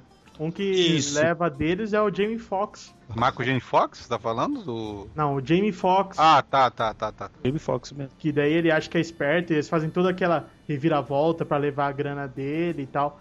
E o legal nesse filme, cara, é que ele fala a mesma frase do Cincinnati Kid. Eu achei que era o filme era clássico até por isso, porque eu vi o Cincinnati Kid, depois eu vi o Shade, daí o Stallone fala a mesma frase. Sinal de que o, o diretor, o autor que seja do Shade, certamente via Cincinnati Kid e quis fazer homenagem, né? Eu não Não. entendi uma coisa, vocês falaram que tinha uma lenda urbana sobre o, o, o Stallone e tal. Mas vem cá, o, Então, povo, é- o povo todo sabia dessa mesa aí que você tá falando ou só o público fica sabendo dessa mesa? Não, é só o público, é, não é qualquer pessoa que consegue entrar. Até você tem que falar, você tem que ter um código pra entrar no hotel lá com o cara, que aí o cara fala que quarto que tá pra você poder jogar lá com ele. É, Na verdade, Dudu, o filme se passa todo no, no poker escondido, sabe? O poker fora da lei. Aqueles que eles Aham. apostam em dinheiro e tal, sabe? Tanto que nos cassinos que eles jogam é tudo cassino proibido, que tem um que é fechado pela polícia, tem um policial que fica investigando durante o filme, mas só faz merda, sabe? Mas o. E também tem a máfia, os caras acabam se fudendo porque se envolvem com a máfia, porque.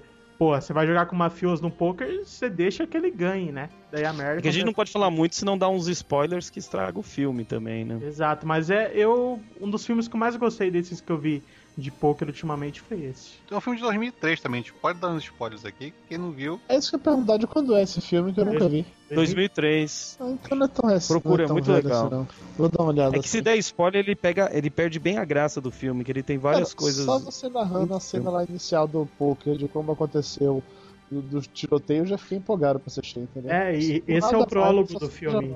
Mostra ele jovenzinho nessa cena, daí tu vai pro filme mesmo que daí E o é- cara lembra o Stallone mesmo, jovem, né? reparece, malinho igual. Quando vocês começaram a contar negócios da lenda urbana que todo mundo tinha medo dele, tava achando que isso ia acabar em alguma coisa mística, sei lá, do tipo, o cara criou um ovo embaixo do braço, tinha um cramulhão na garrafa, entendeu? Comecei a já que essa história Dá a é lenda. impressão no filme que é mentira essa história. O cara é bom mesmo, pelo menos no poker. Se ele fez tudo isso que ele fala na que a fama dele fala, eu não sei. Kaiser Soze É, só que assim, ele é bom, só que ele é mecânico também, né? Mecânico é aqueles caras que fazem. Esconde carta, tudo. Ele tem uns aparelhinhos Ah, que. e tem uma parada massa também no jogo. Que é aquela carta. Como é que é o nome, Sbrigley? O que tem. É a carta desfocada. Isso, porque toda carta de baralho tem uma textura atrás, né? Ele sempre tentava jogar, ele via qual era a marca do baralho que iam us- usar durante o jogo, daí ele levava cartas com essa mesma marca de baralho e com fundo des- desfocado. Que do jeito que o cara mexe, aparece alguma coisinha assim.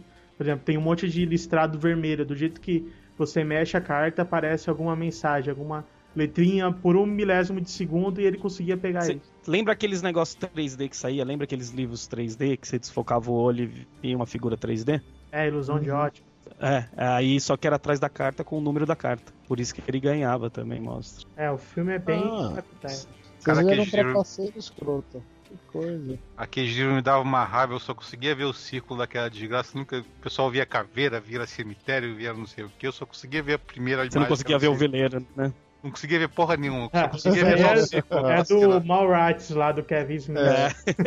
Eu também não consegui ver Veneno. Cara, e o pior é que vocês desvirtuam totalmente do assunto agora, mas é que eu lembro que na escola, nos livros de biologia, tinha um negócio que eles falavam que era pra saber se você era daltônico ou não. Que aí tinha impresso lá, que eram várias bolinhas e tinha em vermelho e em verde.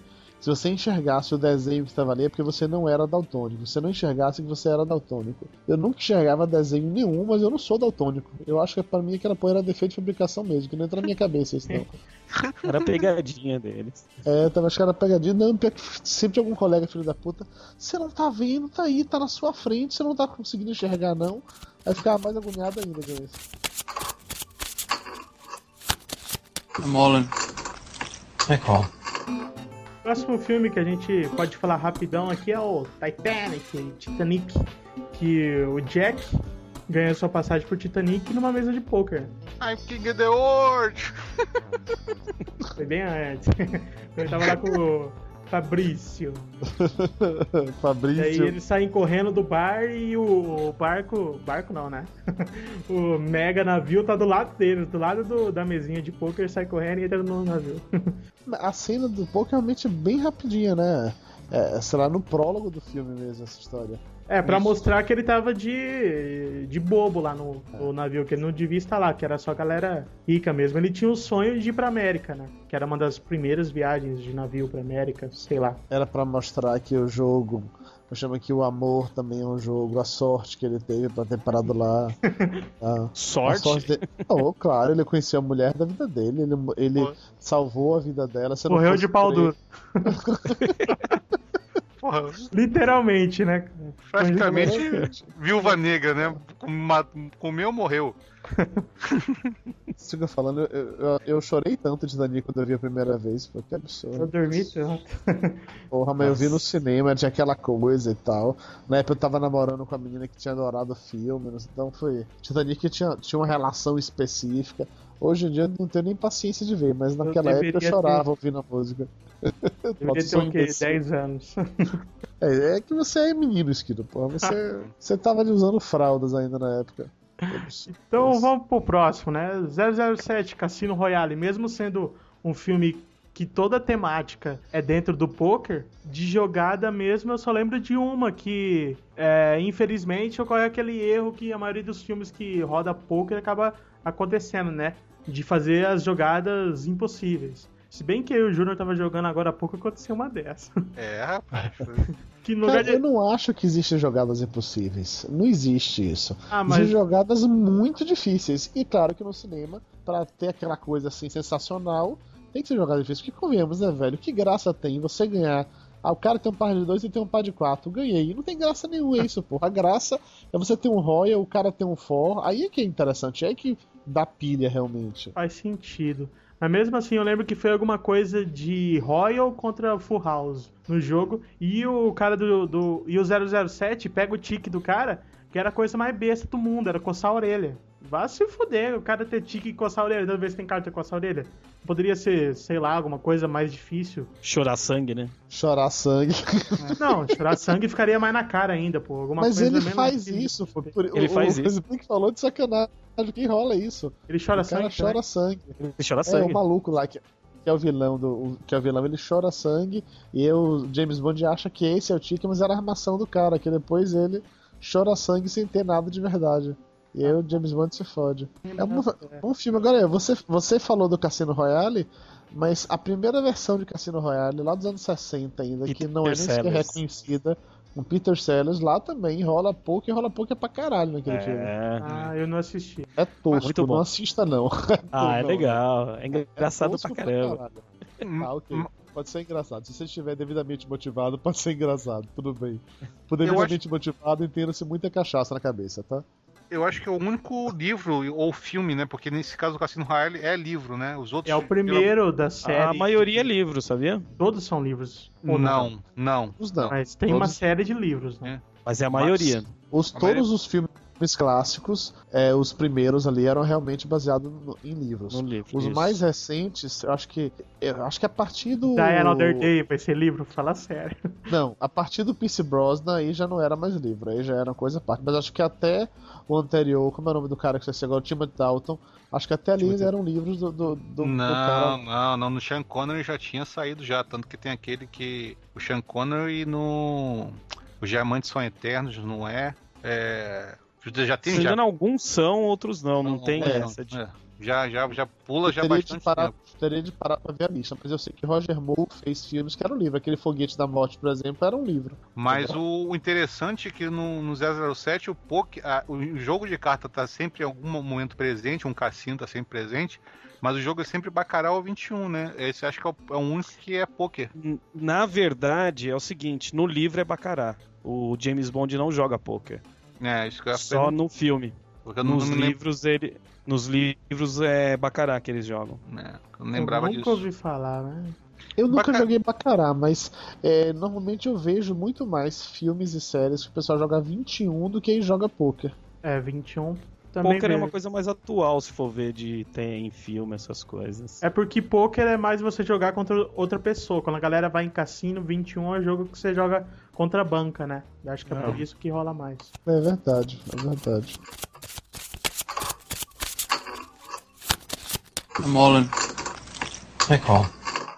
É, continuando nos filmes com aparição rápida de poker, no último X-Men, o filme do Wolverine, aparece rapidamente o Gambit jogando. E o interessante é que tem o Daniel Negranu, que é um jogador profissional, que é o mais pop. Que aparece em todo filme também, né? Não, todo filme de poker ele tá. Ele, é o- Ele tá lá. E não dá pra ver muita coisa, né? Só o Gambit eletrizando as cartas e tacando. Aquele excelente filme, né? Pô, o Gambit, você Filmaço. lembra de Marvel vs Capcom?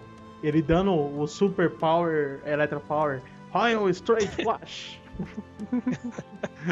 O Esquilo adora, eu adorava jogar esse jogo do Fliperama. Nossa, Marvel vs Capcom é muito bom. E outro filme agora é um filme bom, né? Um filme que só fala de poker mesmo. Esse especializado, que é um Hounders, de 1998. Eu não sei o nome em português, alguém sabe? Cartas na mesa. Isso, que é com o Matt Damon. E Edward Norton também. Isso, esse filme é muito bom porque ele fala de um. O Matt Damon é um rapazinho que saiu da faculdade pra tentar jogar poker, só que dele se ferra, perde todo o dinheiro que tinha e 30 acaba. mil dólares. Isso, era todo o dinheiro que ele tinha pra terminar a faculdade e viver e tal. Ele perde tudo no poker, acaba se fudendo. Aparece mais tarde depois dirigindo um caminhão pra entregar jornal. Ele perde esse dinheiro, né? E para, como o Esquilo falou, e para de jogar, né? O amigo dele que jogava junto com ele, que é o Edward Norton, tá saindo da prisão e ele vai, vai buscar. E ele tinha prometido pra mulher dele, pra namorada dele, né? Que ele não ia mais jogar. Só que quando ele sai da prisão, a primeira coisa que, que ele faz é levar o Edward Norton, que eu não lembro o nome do, do personagem dele, eles vão jogar. E o Tyler Edward. Norton é aquele. é aqueles que eu falei que é, ele é mecânico, né? Ele, ele rouba tudo, né? E ele acaba é o filme. habilidoso nas mãos, né? E ele só se ferra por causa disso, porque ele não sabe quando parar, então ele começa a roubar, roubar, roubar, uma hora a pessoa descobre e acaba ferrando ele, batendo nele, que é o que acontece no filme todo, eles apanhando tudo. E é e esse negócio do dinheiro que ele. O filme, na verdade, é isso, é esse dinheiro que ele perdeu no começo, ele tentando recuperar pra se vingar do cara, fazer um jogo de novo com, o- com o John Malkovich, né? Isso, overacting total, Isso. só pra variar. Comendo biscoito. É. É, O caguete era comendo comer negresco, né? Comendo, é, come- o caguete dele era comer o recheio do biscoito. Isso, diz ele É. que saberia se apostava ou não pelo jeito que o recheio da bolacha recheada ficava na hora que ele abria.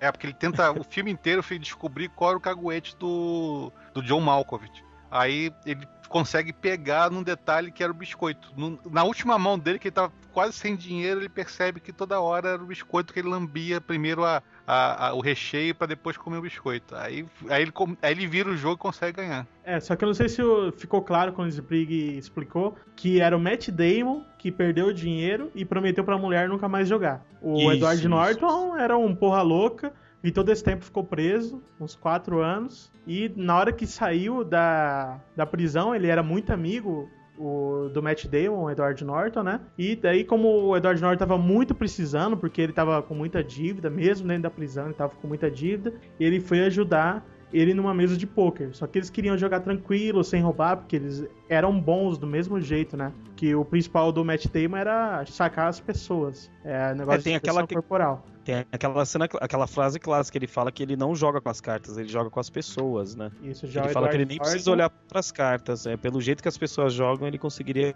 ganhar. Mas pra mim o segredo do poker é esse mesmo, cara. Você não, Não, joga mas é com as cartas. Você tem que estar vendo o que, que as pessoas. pra- Se a gente tivesse jogando poker aqui agora, eu saberia pegar o tique fácil do esquilo. Só de ver aquele vídeo lá no.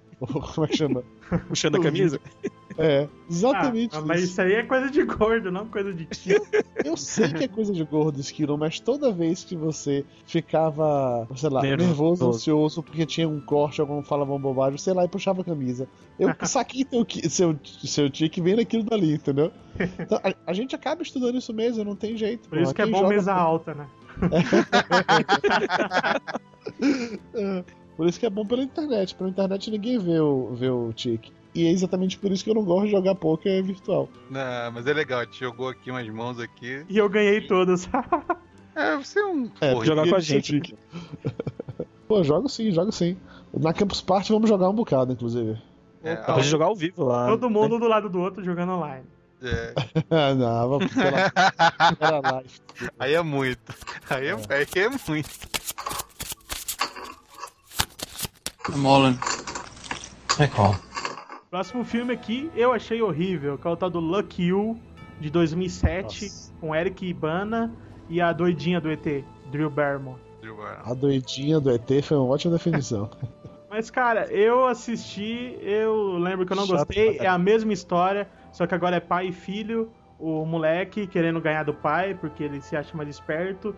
E o pai é o cara, é o experiente e tal. A única coisa interessante é que eles, faz, eles jogam dentro do, do WPT, que é o Campeonato World Poker Tour. Que E é quando começa a colocar a TV, né? Essa transição da, da TV, é vocês vendo as cartas, a pessoa que tá assistindo vê as cartas dos jogadores. É, e mostra também aquela questão do submundo dos cassinos. se você começa a ganhar muito, a não jogar pelas regras, você não é bem recebido. Aquela questão de alguém poderoso de um cassino começar a te financiar para você jogar. Mas nem lembro como termina, eu só lembro que é chato. O filme é ruim pra caramba. Sabe o que? Que toda hora que eu paro pra pensar em filmes de jogo, começa a misturar na minha cabeça que eu não sei mais o que foi poker e o que foi 21, o que foi outras coisas. Eu, por exemplo, no, no Rayman, o Dustin Hoffman ele conta cartas, ele conta poker ou ele conta 21? Eu não me 21, lembro disso. 21, 21. 21. 21. Que é o segredo 21 que é contar carta. É tanto que tem aquele filme que saiu depois, que em inglês é 21, em português é Quebrando a Banca, que é no A mesmo história é real, né? E isso, quebrando a banca é outro também, que os caras estão 21, é, tá certo. Tem que fazer um sobre 21 hora dessas aqui. Porra, 21 tem mais filmes. Sim, eu sei jogar, mas nem lembro. Não acho. Tá, pô, você vai soltando carta, fica com 21. Se passar de 21, você perde. Fica- É. É, 21 é legal. Agora só, só, só rola realmente com muita grana, assim. Não é como o poker. Eu, poker é um jogo muito mais interativo nesse sentido. Até porque, como a gente tá fa- falando, né? Poker você ganha de alguém. 21, em teoria, você tá jogando com uma banca. E aí perde a graça, que seu adversário não é uma pessoa. Perdeu a, o foco. Pelo menos pra mim, perde o foco nisso. É, e toda Eu vez gosto- que tem banca no meio, pode ter rolo, né, cara? Vira um jogo de azar, né? Mas vem cá, vamos, vamos perder os pudores aqui. A gente falou, ah, não sei quem é mecânico, é mecânico, é mecânico. Nenhum de vocês jamais trapaceou jogando poker? Cara, eu não trapacei porque eu não sei. Eu não gosto. É, Sim, o eu não eu perguntei sei que se tem você mania gosta. de mágica. Perguntei se você já trapaceou. Não, não. Tudo bem que ao vivo eu joguei pouquíssimas vezes, assim. Jogo mais online. Mas mesmo É. quando eu jogo carta assim, eu não, não gosto de trapacear, não. Cara, é aquele negócio que eu falei durante o podcast. Eu jogo poker pra me divertir, assim, com os amigos. Que vocês até zoaram que pega leve durante o poker e tal. Porque eu acho mais interessante, não tô nem preocupado se eu vou perder ou ganhar dinheiro ali, né? Porque é 5 reais que você gasta por 10 horas de diversão. Então, pra mim tá valendo. Júnior, A você já interatividade, né? uma vez? Eu só trapacei no buraco. No buraco. No... é o troço, mas no Pois poker aí, eu ó. não trapacei. Ah, eu, eu, Não, eu, eu não faço eu não faço isso com muita frequência, só quando alguém na mesa tá valendo, tá merecendo, e normalmente acontece quando alguém merece ser sacaneado, eu faço isso. E aí a única trapaça que eu consigo fazer com poker é na hora de dar cartas. Se eu Da tô carta de com as baixo. cartas, se eu tô com as cartas, sou eu que tô de, de dealer, né? E Uhum. aí aquele esquema de vou eu vou pegando as cartas das pessoas, eu sei o que é que eu preciso. Se naquele esquema de pegar a carta das pessoas, eu olho sempre que tá por baixo do baralho Pra ver se aquela carta me interessa. Se aquela carta me interessar, na hora de dar as minhas cartas, eu jogo aquela pra mim. É a única coisa que Você eu faz faço. maço, que eu- né? Exatamente isso. Exatamente isso. é aquela Vou famosa história, né? Pé deu, pé come. É a única coisa que eu sei fazer em poker. Não, não faço com frequência porque, como eu já falei, eu não acho que poker é jogo de sorte, mais de você analisar as pessoas e tal, mas tem hora que tem filhos da puta que merecem serem sacaneados. E eu não tenho nenhum pudor em dizer que eu já fiz. Cara, eu até pago de bonzão, assim, na hora de embaralhar e tal, mas eu não sei fazer porra nenhuma.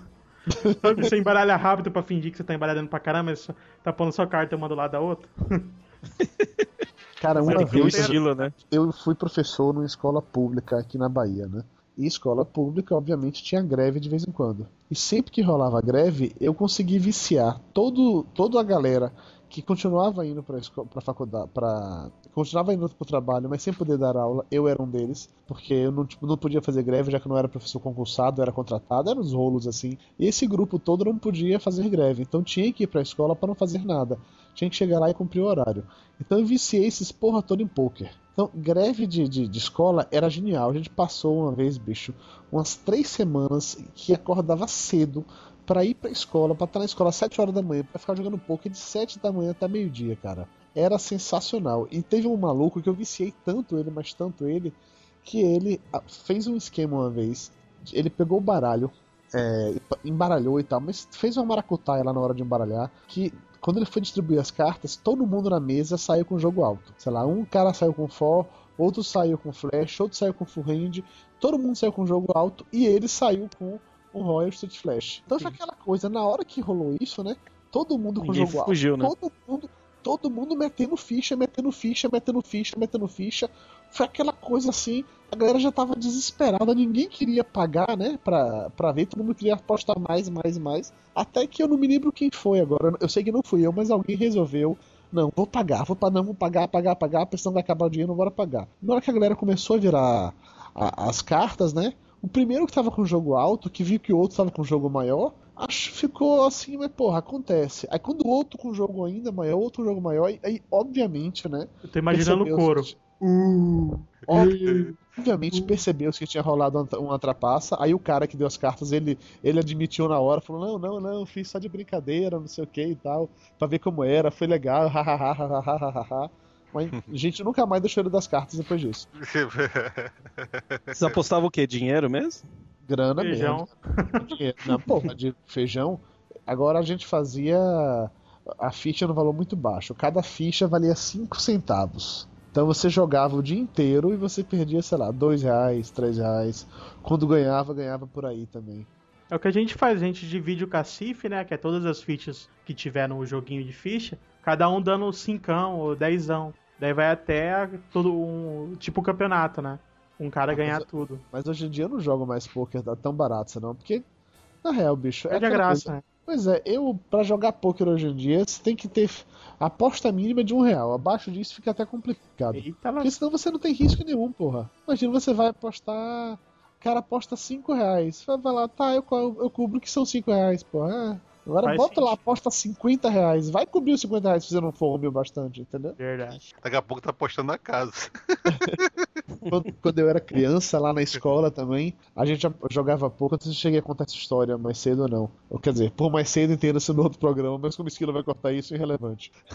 quando eu era criança, eu viciei também todos os meus colegas a jogar poker, e a gente jogava poker apostado a geladinho, que aí vocês chamam de sacolé no Rio de Janeiro, eu acho. Então, São cada Paulo é classe- geladinho. São Paulo é geladinho também. É, O Acho que é no, Rio que é sacolé. E aí cada cacife era que valia um geladinho. Então você pegava, sei lá, o cacife eram 20 fichas, que ganhasse 20 fichas, então ganhava um geladinho.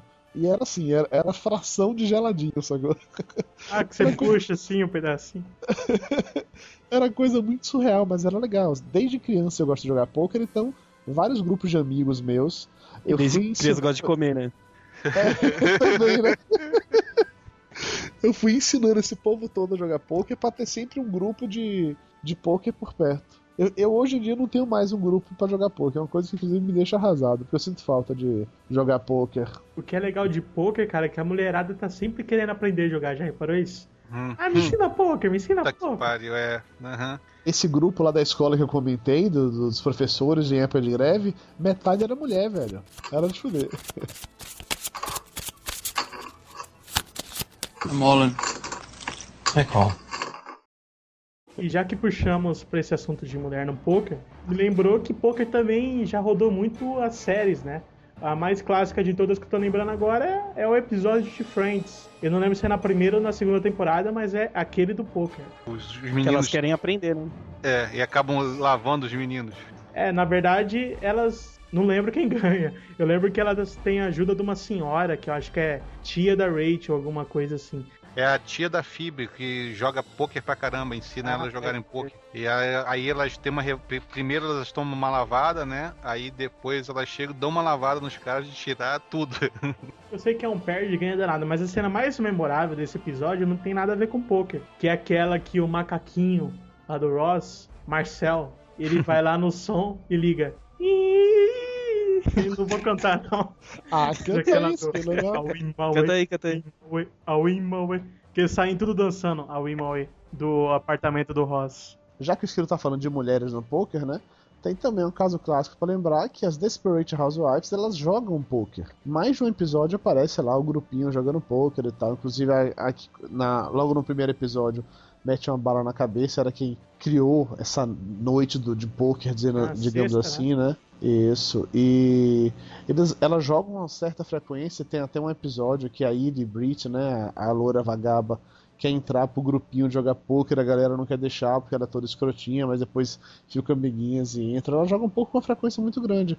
E que, convenhamos, é uma, é uma forma realmente legal de integrar, juntar um grupo de amigos, no caso de amigas, pra ficar fofocando jogando poker, não deixa de ser um negócio interessante. E era isso mesmo que elas fazem, jogando e fofocando ao mesmo tempo. Não tem falar sobre isso, não.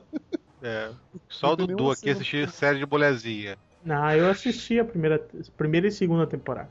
Você assistia também?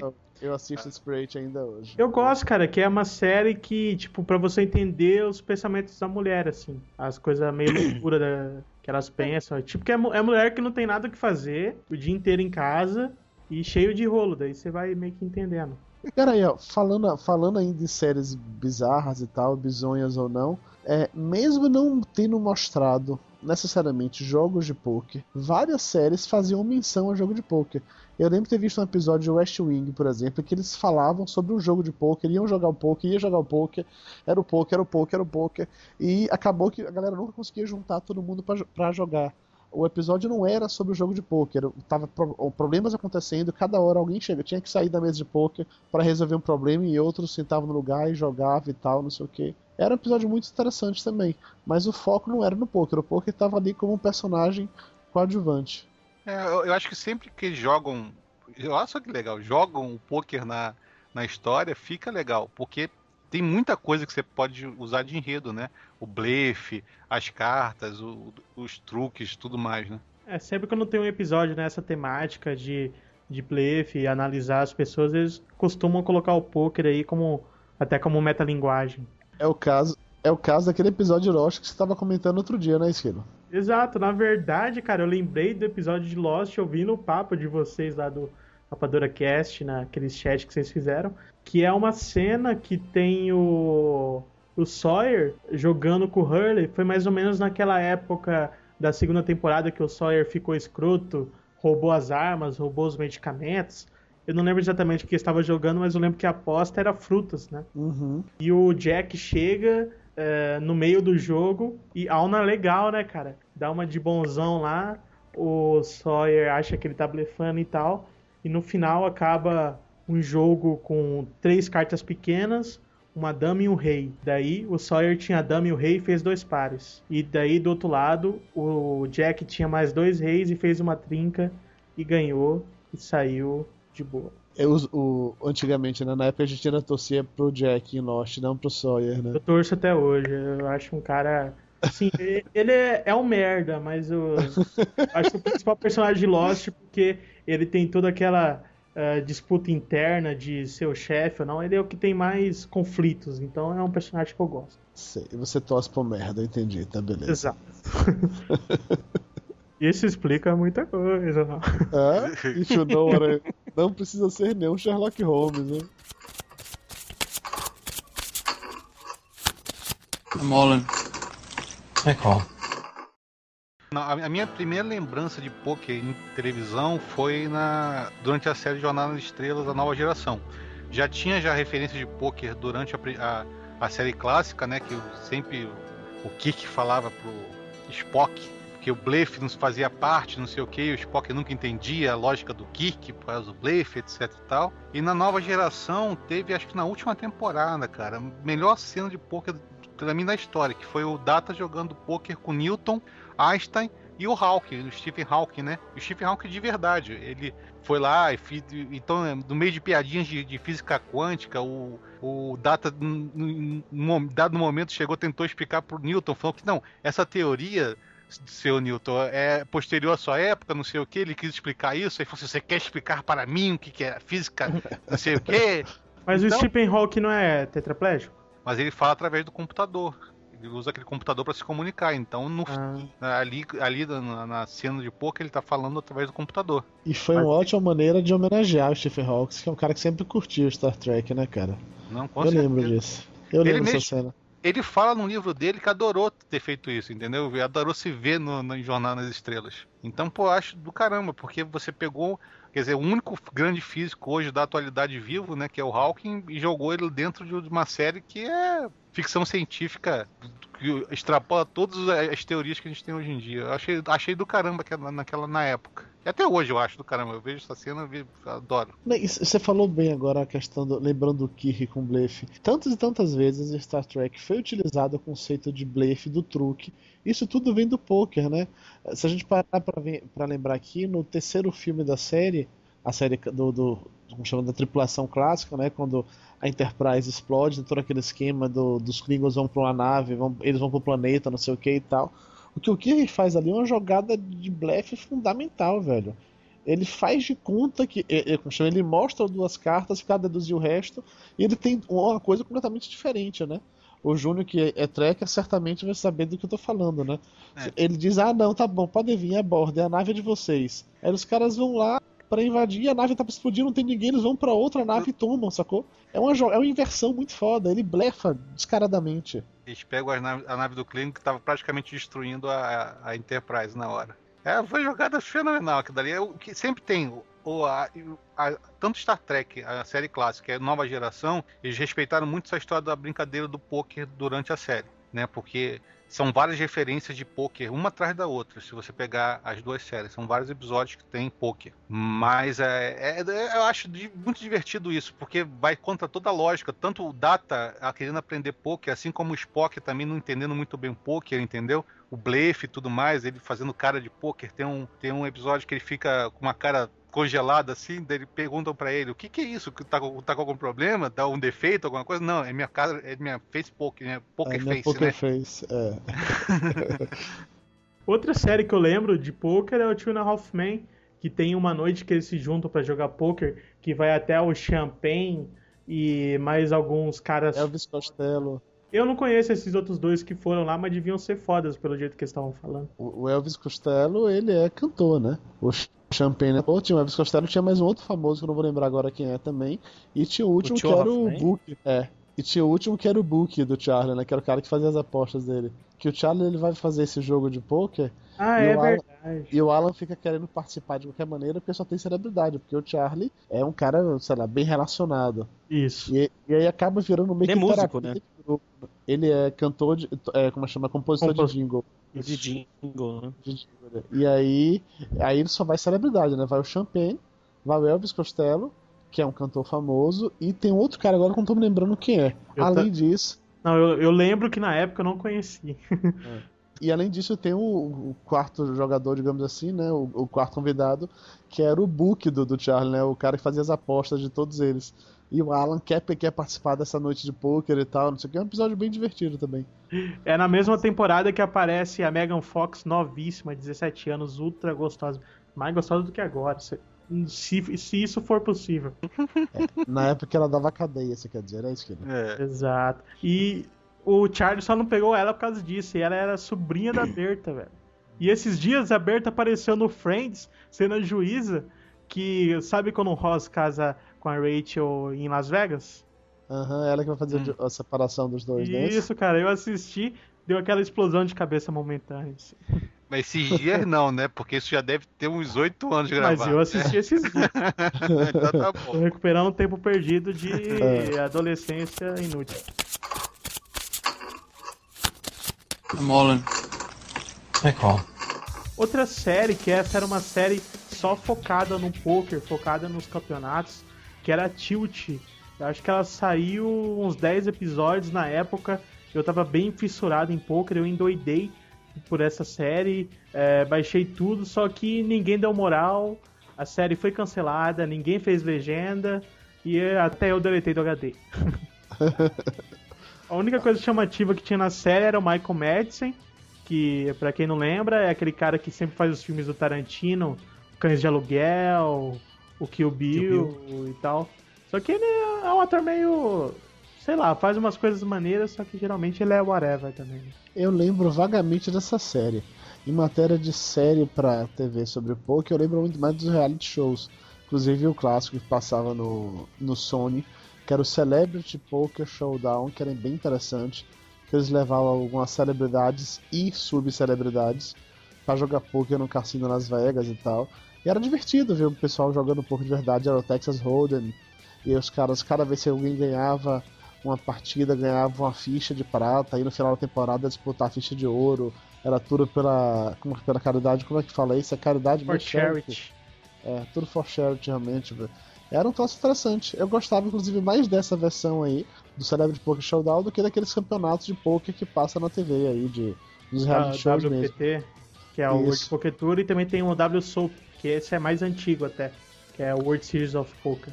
É porque um- como esses, como esses daí normalmente são com jogadores profissionais, o jogo acaba perdendo um pouco da empolgação, né? Já o de celebridade não, pô, era um, um bocado de ator, atriz, cantor, jogador que joga o seu pokerzinho, mas estão lá fazendo piada, querendo ser engraçadinho, querendo aparecer bonito na televisão. Tem uma achava mais divertido. É, e se você zapear de madrugada no- nos canais TV a cabo, tem algumas séries assim meio mais adultas, mais picantes de strip poker e variados, né? Que a gente não vai lembrar o nome, até porque o nome era menos interessante pra quem chegou a ver isso. Vá no canal FX. É No canal FX passa isso. Madruga, né? É, entre, sei lá, meia-noite e Sin duas da manhã. depois do Sin City. É isso aí, esquina cara, esquina cara profissional. É da massa, sua- né, cara? O Cities é massa aí. E na sequência Cities tem isso daí. O, o programa não faz o menor sentido. É um bocado de gostosa, burra pra caralho, sentada numa mesa. A mesa, por sua vez, é de vidro, então o cara fica de baixo pra filmar. Tão, tão, como chama, baixo. é, é, com, tão poucas, com tantas restrições orçamentárias, você não tem nenhuma câmera pra filmar as cartas da câmera, fica embaixo da mesa de vidro pra filmar as cartas, entendeu? E aí as mulheres, ah, eu aposto um sutiã, eu aposto uma calça, eu aposto. Cara, é tosco de doer na alma. Mas não interessa, são mulheres gostosas tirando a roupa, né? O resto é, é o resto. pô. O all-in é elas dançar lá no, no cano, né? Acho que, acho que tem água também. Sei lá, é Pornex. Não, não é Pornex porque não, não tem sexo, né? Mas é. Esquilo Dudu saindo dois mãos peludas do caramba aqui. certo. Olha, maneiro, cara. não. Quero ver se você estiver sozinho pra sair, você não dá pra assistir, cara. É, Isso não é sermão peludo, é você simplesmente se aprofundar sobre as variáveis que o maravilhoso jogo poker ele permite. Tá? Eu quero ver a DR que isso vai dar em casa, isso sim. Mayra, Mayra está dormindo e como era novo, como era novo com o Pirata Cast, eu estou salvo. sabe? E o strip é. poker é uma modalidade do poker bem famosa, né? Principalmente nos Estados Unidos, né? Com Quando certeza. junta um grupo de jovens, bebem um pouquinho. Aqui no Brasil não é tão famoso porque não, não é tanta gente que conhece o poker, principalmente adolescente e tal, mas direto em filme rola esse poker, que é onde se aposta peças de roupas no lugar de fichas, né? Aqui no Brasil não rola muito, porque aqui o, quem joga isso nos Estados Unidos é aquele. São os estudantes que vão para as faculdades. Parece que os americanos, quando chegam na faculdade, esquecem completamente o resto, é só hormônio, só pensa em putaria e cachaça. Putaria e cachaça, né? Naquelas Então esse casas. strip poker rola muito. É, na, na, Fraternidades, isso, a galera lá jogando poker, comendo mulher e cheirando cocaína e fumando maconha, claro, né? E botando É uma a culpa coisa do Chandler. Eu não tem como não- falar de frente. Fala- fala de Friends. É uma coisa que aqui não é muito frequente. Eu vou confessar a vocês que uma grande frustração de minha vida foi jamais ter jogado poker, strip poker.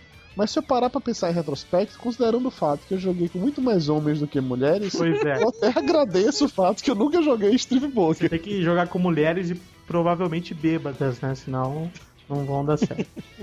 Mas, Dudu, aqui a faculdade é muito diferente, né? Você vai pra, pra faculdade, vai pra, pro mosteiro, né? Não bebe, não faz nada, nem putaria existe também, né? Você tá Não, falando a- mal dos americanos, aqui pra mim é a mesma merda, pô. Não, não, sim, mas é diferente por uma coisa muito simples. Que é truco. A- Mulher. Não, não é, não é- não é isso aí. Não, é. É muito relacionado com o seguinte: os americanos, de modo geral, eles se mudam de cidade pra estudar, pra fazer faculdade. As fraternidades que a gente Saem de casa e tal. E aqui no Brasil, só as cidades universitárias, e eu sei que lá a putaria come solta. Mas nas cidades normais, porra, eu vim estudar em faculdade, eu não fui morar em fraternidade, eu não fui morar em república, eu não vi nada de putaria, eu continuava morando em minha casa e ia pra faculdade, simplesmente, entendeu? É, nunca É chegou em diferente. casa caindo pelo chão de bêbado, nunca fez isso. Ah, claro que já, Ah. eu já. Mas não todo dia, né? Cara, não corri o risco de eu chegar em casa, por exemplo, e encontrar, sei lá, uma gostosa pelada jogada em minha cama sem, com o sutiã pendurado na cabeça. Né? Muito não rolava isso acontecer. Muito embora você torcesse sempre pra isso, né? Porra, todos os dias.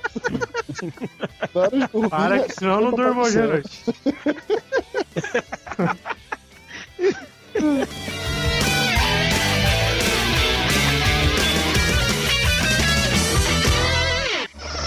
Oi, pirata. Bom, galera, então vocês ouviram aí um pouco da nossa conversa sobre poker, como a gente falou lá no comecinho do podcast, tem outras partes interessantes para vocês ouvirem aí. Esse podcast está dividido né, em outro, outra parte onde é mais explicativa, tem aí o videozinho da gente jogando. É, vocês podem usar, claro, o post aí para comentar, tirar dúvidas, passar informações aí de sites que de repente a galera joga. Corrigir as nossas merdas, né? Que deve ter tido bastante. Pois é, quanto mais técnico o cast, mais complicado de se fazer e mais coisas erradas a gente pode acabar fazendo também, né? E para isso a gente conta com os ouvintes para interferir e ajudar. Agradecer a galera, agradecer a equipe aí e principalmente também ao Dudu do Papo de Gordo, né, Dudu? Obrigado mais uma vez, cara. É isso, é sempre um prazer participar do Pirata Cash aqui no baúpirata.com. Eu vou fazer jabá pra você e não pra mim. Não, pra, quem não conhece, cara, cara, que eu acho impossível não conhecer de tantas vezes que você tá aqui e sabe que a gente admira pra caramba, é papodegordo.com.br, né, Dudu? Não precisa, não precisa ficar puxando o saco, né, Jabô? Menos, menos, menos, tá? Menos. É um prazer participar do Pirata Cast mais uma vez, ainda mais sobre um assunto que eu gosto tanto, né? Que é poker. O que eu acho interessante, vocês me chamaram pra falar de cachaça e agora de jogatina. O próximo tem que ser sobre sexo, né? E o último de rock and roll. É, esperamos que o pessoal tenha aprendido alguma coisa, né, cara? Ou não, né? Só espero que ninguém perca as calças aqui. E quem tinha curiosidade com poker, né? Tenha matado, tenha entendido qual que é todo esse mundinho, todo esse glamour que rodeia, rodia, como é que fala? Rodeio. Rodeia, né? E aprendam a lição do tio Jabu, por favor. Jamais apostem o toba, porque a qualquer momento alguém pode ir de all-in em você, tá? Em redor do buraco tudo é beira, né? Sai pra lá, porra. E lembre-se, né, amiguinhos? Se em meia hora de jogo você não descobrir quem é o pato da mesa, é porque o pato é você. É Isso aí, quá, quá, quá.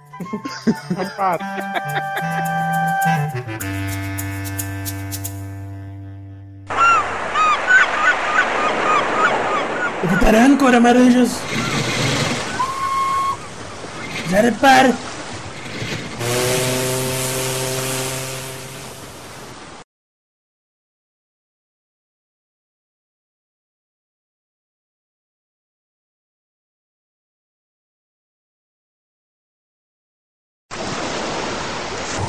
Do what you want, You are a pirate. Fiddle-dee-dee. Being a pirate is Do what you want, cause a pirate is free.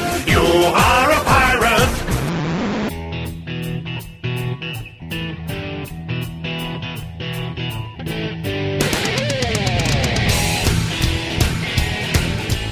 E aí, galera, esse é um anexo do Pirata Cast sobre poker.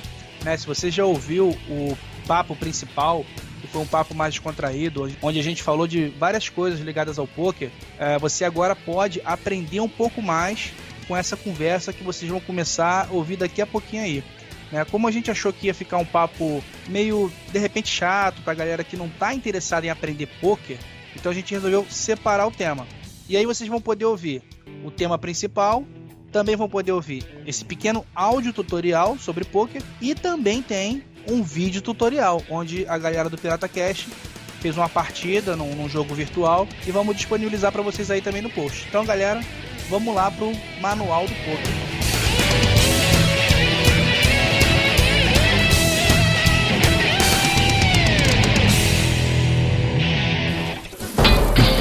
Você está ouvindo o Pirata Cast, o podcast do baú pirata.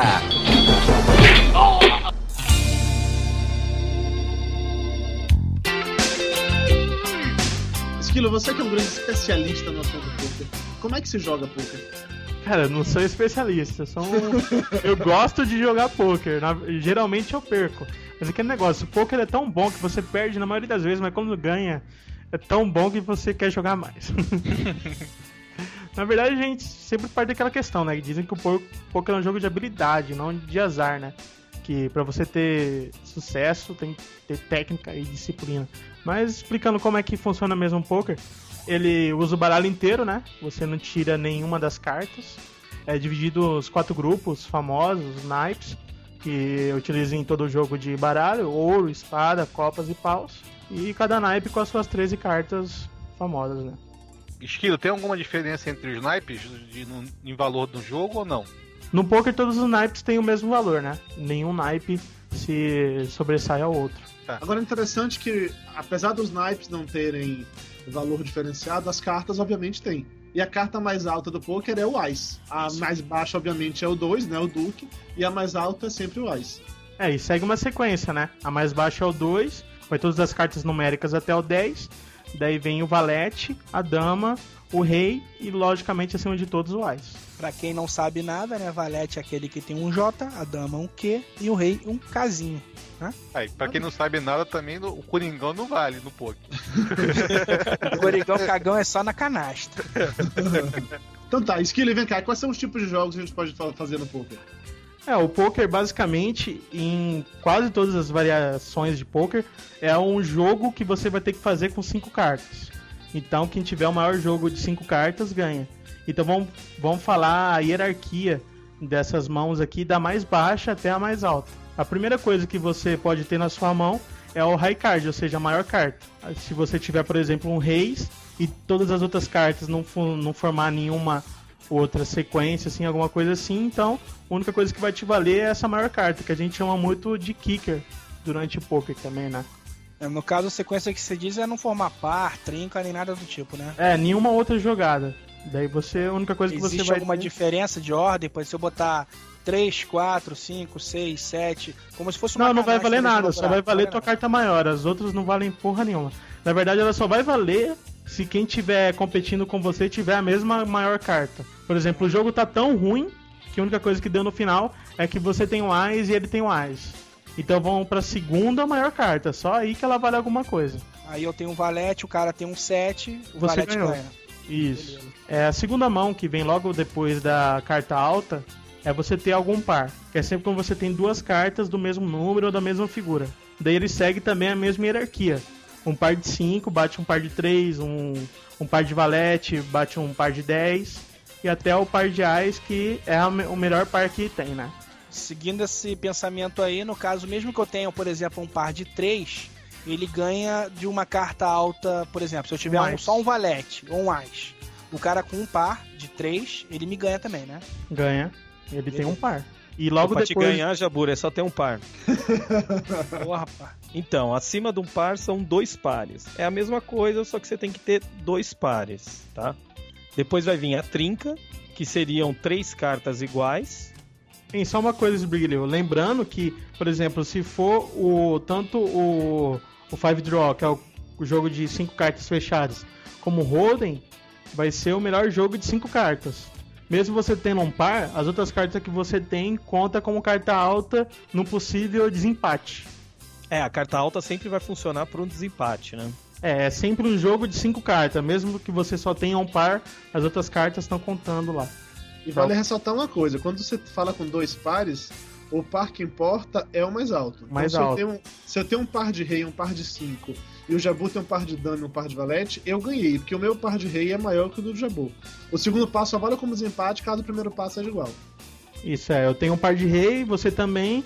Daí meu segundo par é um par de 7, eu tenho um par de 5, você perdeu. A trinca também funciona no mesmo estilo. E daqui a pouco a gente vai falar que a trinca pode ser combinada contra os jogos. E tem também o straight, né? Quando é uma sequência de cartas não, não do mesmo naipe, né?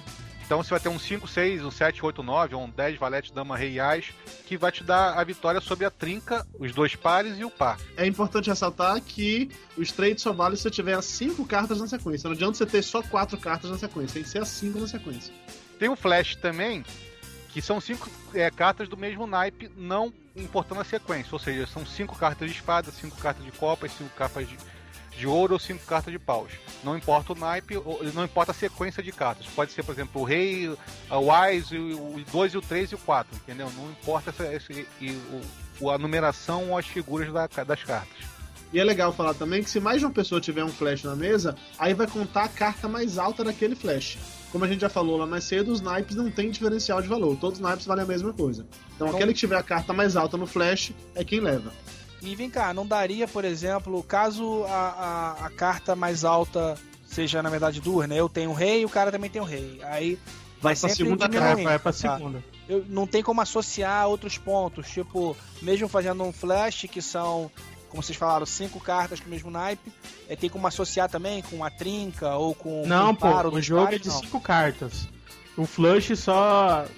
Só São acontece do quando você naipe. faz cinco cartas do mesmo naipe. Porque o jogo é só de cinco cartas, não pode ter mais que cinco Ah, cartas. tá. Não dá pra associar os mesmos dois ou três jogos diferentes com a mão só, né? É, Cada não mão dá é um porque o único que Parta dá. do, parta do princípio, Jabu, pra você ter um parta tem que ter duas, duas, sei lá, dois números 9. Você só tem um 9 de copa. Você não tem como ter num flash dois 9 de copas, entendeu? É então não dá pra você associar com outro jogo nunca. É, você só usa um baralho. Você É, não tá certo, tá Tem certo. outra Dá zero- questão dá que a, gente. Que a gente falou no começo aí, que como não tem diferença de naipe, um flush se ele for de espada com um de copas, não vai ter diferença. O que vai valer vai ser a maior carta desse flush. Você acabou de ganhar o prêmio Carlos Volto, que eu acabei de dizer isso. Você falou isso? Mas vem cá. Então, mas uma coisa interessante aí que o Júnior falou, que ele falou flash, né? Porque no poker, mesmo sendo straight, o jeito que se fala e flush, tem por cultura se falar street no straight e flash no flush, né? Até o Gambit falava Royal Straight Flash. no fliperama, cara, eu não sei por que isso, mas é cultura, eu vejo que tem bastante gente. Até quem não sabe como escreve, eu já vi gente escrevendo street, rua, né? E flash de, de luz, assim, quer dizer. É cultura ou que a pessoa não sabe escrever? Não, mas não sei, é cultura, porque eu já vi até em filme falando isso, mas é. E- É eu, flush. aprendi, eu aprendi a jogar poker falando Flash e Street, Royal Street Flash. Eu aprendi Eu poker também. desse jeito. Também entendeu? aprendi assim. Não, é, quando Aí- você aprende a falar é desse jeito mesmo, você só vê que é diferente quando você vê escrito em algum lugar. O Dudu não conta porque ele fala ketchup em vez de ketchup. então ele não conta. Chupe. Já vou isso é despeito de sua parte. tá? Quem, quem fala reis aqui não sou eu, não, é esquilo. Fale, reclame dele. Então. Pô, lá no interior todo mundo fala reis.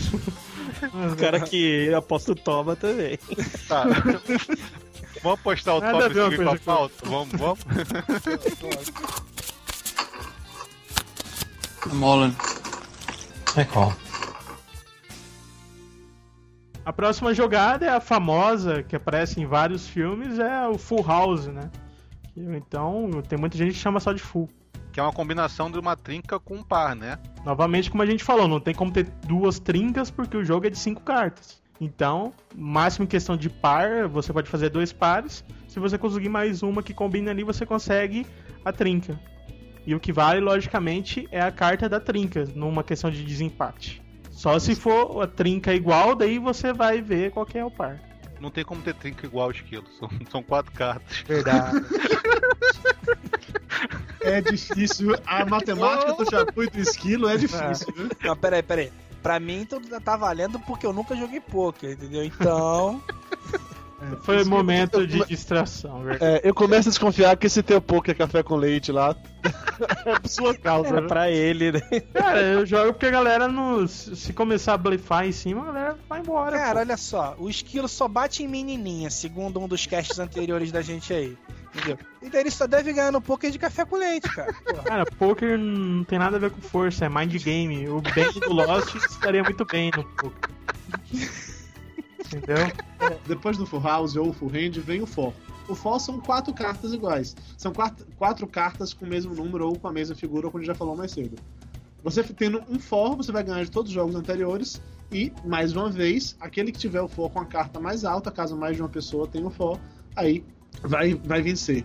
Obviamente, o For de Ais é o que vale mais, né? E obviamente, né, cara, aqueles que sejam ruins de matemática, que nem eu e o esquilo, não vão, não vão notar que vai ser um naipe diferente pra cada carta, né? E que não existe empate. Fó não tem empate.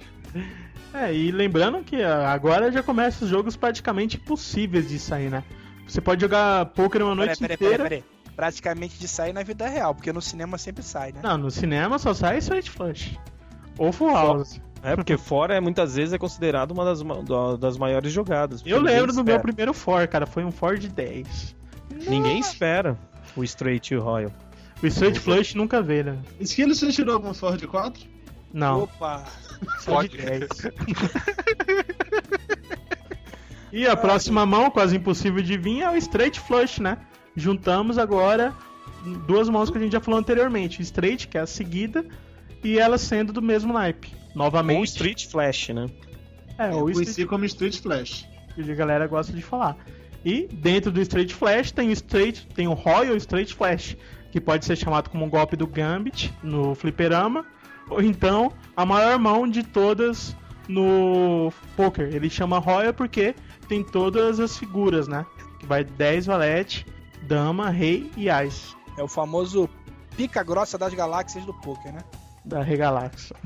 Das galáxias. Ninguém Eu ganha. nunca, eu nunca tirei o Royal Street Flash no jogo. Já Eu tirei Street vi, Flash, já tirei For. Royal Street Flash eu nunca tirei. Agora, no dia que eu tirar isso aqui, eu aposto minha casa na hora, sem pensar duas vezes. Eu tiro a chave do carro e jogo em cima da mesa. Mas lógico, né? O maior mão do jogo, assim é fácil postar. Eu entendi que o Royal Street Flash seria o, o- exatamente a sequência de ouro, ou seja, Sim, eu também. todos os naipes, a sequência 10 valete, dama, rei, ás de ouro. Não. Esse seria o ganhador de todo. Não, eu sei, eu tô falando É. da- de- o- como eu aprendi a jogar poker no Aí, começo. só no último vai valer. Que, olha, quando eu aprendi Vale a jogar Nike, né? poker, quando eu aprendi a jogar poker, antes do Texas Hold'em ter virar o que virou hoje em dia, que todo mundo só joga isso, primeiro a gente jogava, dependendo da quantidade de pessoas na mesa, a gente não jogava com o baralho inteiro. Começava a jogar Jogava dos de 6 20 a mais, cartas, dos o 7 a britânico. mais. E tinha isso também, os, os naipes tinham um valor maior. Então era ais, copas, depois espadas e por último paus. Ui!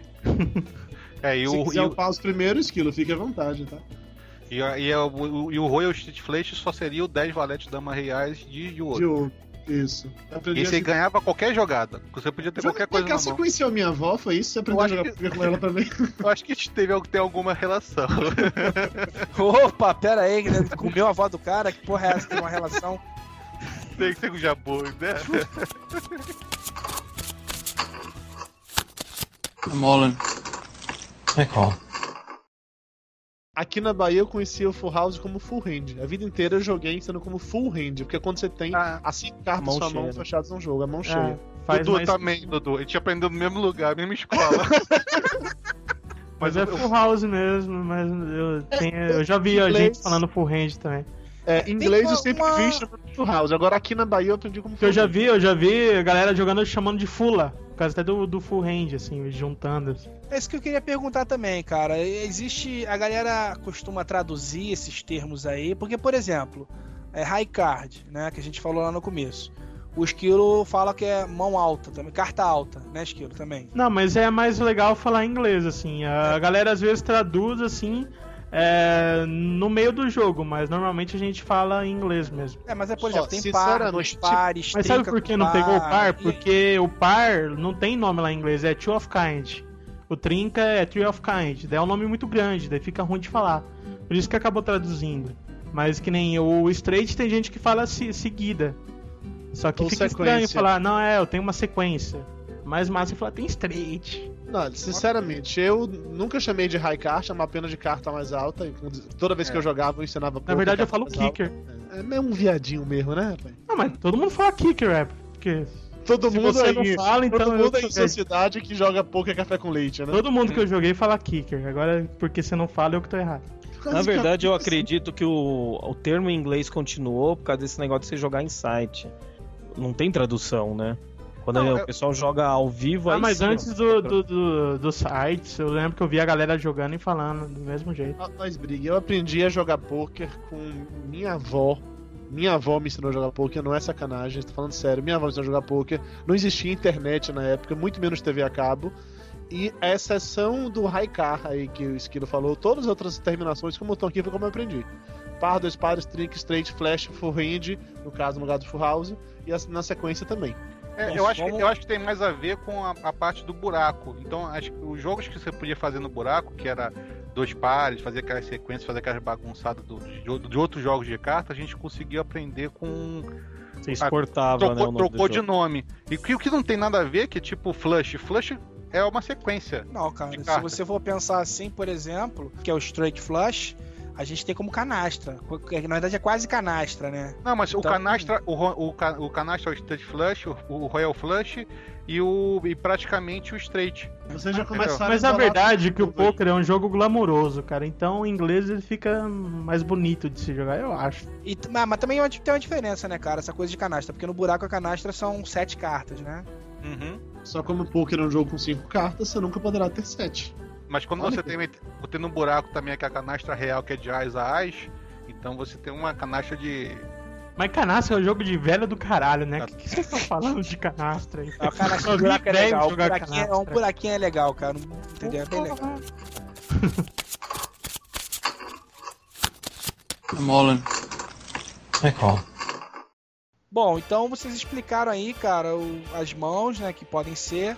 E assim, é sempre o mesmo tipo de jogo, tem vários tipos de jogo de poker. Como é que funciona essa parada? Há basicamente três grandes tipos de poker, assim, podemos falar. Que nas milhares de variedades do poker.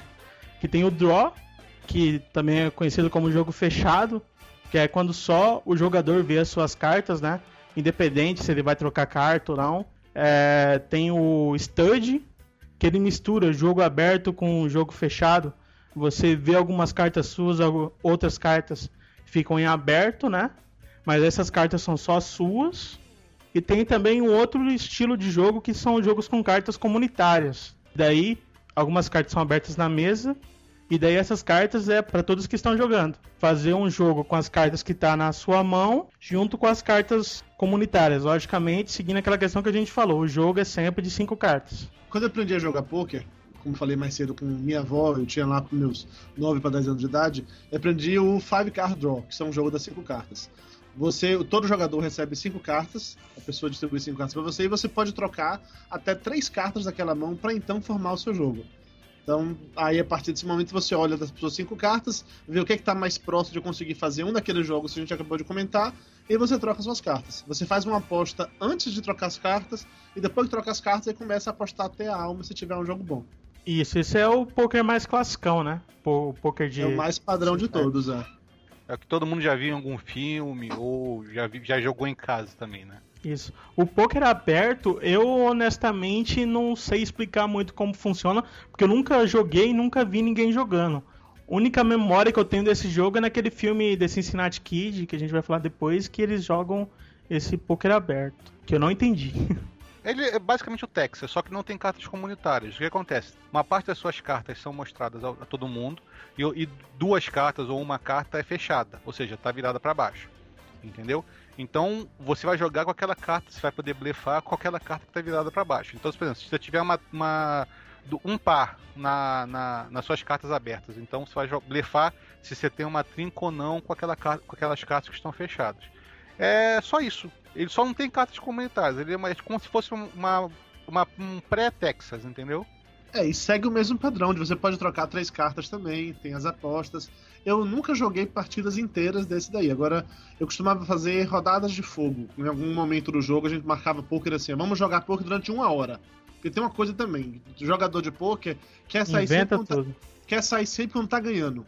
Então, Uhum. pra evitar aquele problema, ah não, eu ganhei, eu vou parar que eu tenho que dormir. Quando, todos os meus grupos de poker não tem isso. A gente tem hora pra começar e hora pra acabar. Vai acabar naquele horário ali e acabou. Não interessa se você tá ganhando ou se você tá perdendo. Aquele horário determinado pra acabar. E a gente sempre fechava assim, na, a- seria uma rodada de fogo, é, seria a última rodada, que todo mundo jogaria daquele jeito, com o baralho aberto. Que era aquela coisa mesmo assim, que era pra abandonar completamente a segurança e pra dar chance pra todo mundo. Isso, e depois a gente tem os jogos com cartas comunitárias, né? Que é o que hoje está mais famoso, que é o Texas Hold'em, que agora a gente vai explicar ele, como ele é o que está mais em evidência, a gente vai explicar todos os passos de como que é, é, o Texas Hold'em. I'm all in. I call. Então vamos lá, vamos começar o jogo. Primeira coisa é você precisa de fichas para jogar, né? O, o poker, como a gente falou, é um jogo de aposta, da hora você vai precisar de fichas. E uma coisa que eles inventaram na hora que você está jogando poker, eu não, não tenho certeza se é em todos os tipos de poker, mas é a questão do, dos blinds, né? Que são apostas mínimas que todo mundo tem que fazer pro jogo valer algum dinheiro, porque como a gente disse, se poker não tiver nenhum dinheiro, não, não rola jogar, né? Daí... Deixa eu falar uma coisa, cara. Essa parada de ficha, não se pode jogar direto com dinheiro no poker, por quê? Não, você pode, mas a ficha é para facilitar, né? E, e também para fazer funcionar como fiscal também, né? Mas o, o estilo, o blind é mais. Ele, todos, todos os pokers que eu jogo, ele funciona no blind, mas o blind funciona como se aquela história do cara não querer apostar nunca, só queria apostar quando tem uma sequência, já, já sai com uma sequência na mão. Então todo o blind funciona para quê? Toda hora o cara jogar dinheiro na mesa e ele começar a perder mesmo sem jogar, mesmo sem é, entrar no jogo. É o que eu disse, você precisa de uma aposta mínima e todo mundo que quiser jogar vai ter que pagar no mínimo o blind, uhum. que também é o valor mínimo para qualquer aposta. Toda hora se você quiser apostar, tem um valor mínimo, por exemplo, se o blind for um real, você não pode colocar 50 centavos, assim, entendeu? Uma coisa mínima. Então, logo de início, tem uma pessoa que paga o blind inteiro, que a gente chama de Big Blind, e do lado dela vai ter uma pessoa que paga a metade daquele blind. Ou seja, se na mesma questão, se for um real, já vai ter 1,50 na mesa. E aquele cara que já postou o Big Blind, ele já tá dentro. Se ninguém aumentar, ele estando com carta ruim ou boa, ele já tá dentro. Ele só vai decidir se alguém aumentar a aposta, né? É, já segue direto pro flop. É, isso é interessante para quem sai com Big Blind sempre pro, pro flop, né? Porque já sai de graça o, seu flop, se ninguém apostar. É, e não, também não tem como fugir. Se ele pegar uma carta horrível, ele acaba jogando. E o Small Blind é exatamente quem fica. É o primeiro à esquerda de quem tá dando carta. Depois o Big Blind é o próximo. E daí as pessoas, depois que receberem as cartas, que recebe cada uma duas cartas, né? O cara distribui intercalado. Daí, se ele quiser jogar, ele vai ter que pagar essa aposta mínima assim como todo mundo. Só que essas pessoas têm a opção de jogar ou não depois de ter visto as cartas. Aí todo mundo na mesa apostou, o Small completou o, o, a, a, aposta dele do, do blind e segue, abriu o flop, não é isso? Isso, se alguém quisesse aumentar logo de começo já poderia. Mas vamos partir do pressuposto que ninguém aumentou nessa primeira rodada. Todo mundo é pão duro e quer ir pro blind, com blind mais Ou tá com o cu na mão, né? É. Isso. Daí a primeira coisa que o dealer, que é o carteador, que a gente ainda não falou, mas o dealer é sempre o carteador, é, vai fazer, vai queimar uma carta do baralho e vai virar três. Essas três cartas que a gente chama de flop. São viradas para cima e essas são as cartas comunitárias. Aí você já pode tentar formar o primeiro jogo com as suas duas cartas na mão e as três na mesa. Deixa eu perguntar uma coisa. Por exemplo, quando você está num cassino, o dealer é a banca, né? O cara que Isso. fica lá, no, é o croupier. Isso. E no jogo normal, de boteco, em casa, seja como for, normalmente o cara que faz o papel de dealer, ele também tá jogando, ele pode jogar também. Isso, geralmente coloca um botãozinho rodando na mesa, que daí vai rodando o dealer, até porque a pessoa que tá com o Small Blind e o Big Blind também vai rodando junto. Na verdade, Jabur, no cassino, nós também só. Quem tá jogando é o dealer, só que ele só não dá o, a carta, Isso. é o croupier que dá a carta. Mas tem o dealer, vai rodando, é um botãozinho, como o Esquilo falou, que é o dealer, para você ver quem vai dar o small blind e o big blind. Aí vai rodando na mesa o dealer. Mas o croupier continua dando a carta. Geralmente é, um é, uma ficha, né, um botão amarelo, branco e azul. O branco seria o dealer, o amarelo o big e o azul o small. É, mas só de ter o branco você já entende. O primeiro é esquerdo small, o segundo é o big. I'm all in. I call. Depois que você virou essas três cartas, que são, comunitárias são flop, rola uma, uma rodada de apostas, todo mundo aposta, quem quer ficar no jogo, quem não quer, e a partir daí se vira uma quarta carta comunitária que é o turn. É, e nessa rodada de aposta, todo mundo pode optar por dar mesa, não aumentar a aposta, mas se uma pessoa quiser aumentar, logicamente no mínimo é, a, é aquela aposta mínima que a gente comentou, todas vão ter que pagar o mesmo tanto se quiser continuar jogando. Ah, nós esquecemos de, de falar do fold, do, do, do, mesa, né? Do passar e do, do, aumentar a aposta. Então, a gente tem o fold, o check, o call e o raise, que é o, é o eu passo mesa, o eu, eu pago a aposta e eu aumento a aposta, né? Que seria o que a gente fala aqui em português. E o fold eu passei, ou seja, eu não oh. quero mais jogar, para mim chega, ou seja, as cartas não estão legais para mim. O mesa, eu espero. É, se não, ninguém apostou nenhum valor a mais na mesa, eu peço mesa, espero a mesa seguir as apostas para decidir se eu aposto ou não. O call é eu pagar a aposta que já está na mesa, ou seja, se eu, alguém apostou 10, eu tenho que complementar esses 10, eu pagar só aquele valor. E o raise é você apostar, além do que já está na mesa, né? Você aumentar a aposta. Isso, é só essa questão do raise que eu não sei exatamente como funciona. Que em alguns jogos você só pode aumentar em até algum limite, que é até o poker com limite, e é sempre o dobro. Por exemplo, se tá um, o cara aumentou 10, você tem que aumentar mais 10. E tem alguns jogos que não, você pode aumentar 10, mas a aposta mínima. O que a gente joga é assim, o 10, daí qualquer aposta, sendo a mínima, tá valendo. Eu não É, sei qual que é a regra porque- oficial. Não, porque tem dois tipos, o com limites ou sem limites. O com limites é você tem limite de apostas até, a- até o máximo do pote, ou seja, no final, na última rodada, você só pode apostar, você não tem um no limite que aposto tudo, né? Eu tô, eu aposto todo o meu O dinheiro, você não pode, o all-in você não pode fazer. Então você aposta só o que está na mesa, o máximo, e durante você tem uma- um limite de aposta de 30, 60, ou, ou de metade, do, até metade do valor que o cara apostou, você pode acrescentar. É essa a diferença. No, no lim- sem limite, você pode apostar a qualquer momento, você na primeira mão, antes do, do, Pode dar do flop, você pode dar all-in a qualquer momento, entendeu? Mas mesmo tendo all-in, tem algumas regras de o tanto que você pode aumentar, que você só pode dobrar, alguma coisa assim, que eu não tenho certeza. Não, não, não. Sem limite, você não tem aposta, limite nenhum em relação à aposta. Nem de mínimo? Nem de mínimo. Então tá bom. Nem de mínimo. Você só tem um blind. Depois do blind, se você quiser apostar um, você aposta um. Entendeu? Você vai, vai apostar o mínimo de ficha que tem. Porque também tem, tem lugar, tem cassino online, ou, ou até mesmo em casa pra você com suas fichas, que tem limite de ficha. Ou seja, a menor ficha que você tem é 10. Você não pode chegar lá e apostar. Eu quero 5, quebra a ficha no meio, entendeu? Hum. A única diferença vai ter essa, mas não, não tem limite de aposta. Aí, como o Dudu falou aí, depois da terceira carta, vira-se mais uma carta. E daí tem outra rodada de apostas, igualzinha teve anteriormente, né? Que como tem uma carta a mais no jogo, você, pra fazer o seu jogo de 5, agora tem uma carta que sai fora. Ou da sua mão ou da mesa. Então muda toda a história do jogo. Então, depois aí o dealer abre, é, vira mais uma carta, que é o River, que seria a última carta comunitária. Daí Pra- formou-se as cinco cartas com na mesa, mais duas na sua mão, você forma o teu maior jogo de cinco e tem a última rodada de apostas, que essa é a que bota pra quebrar.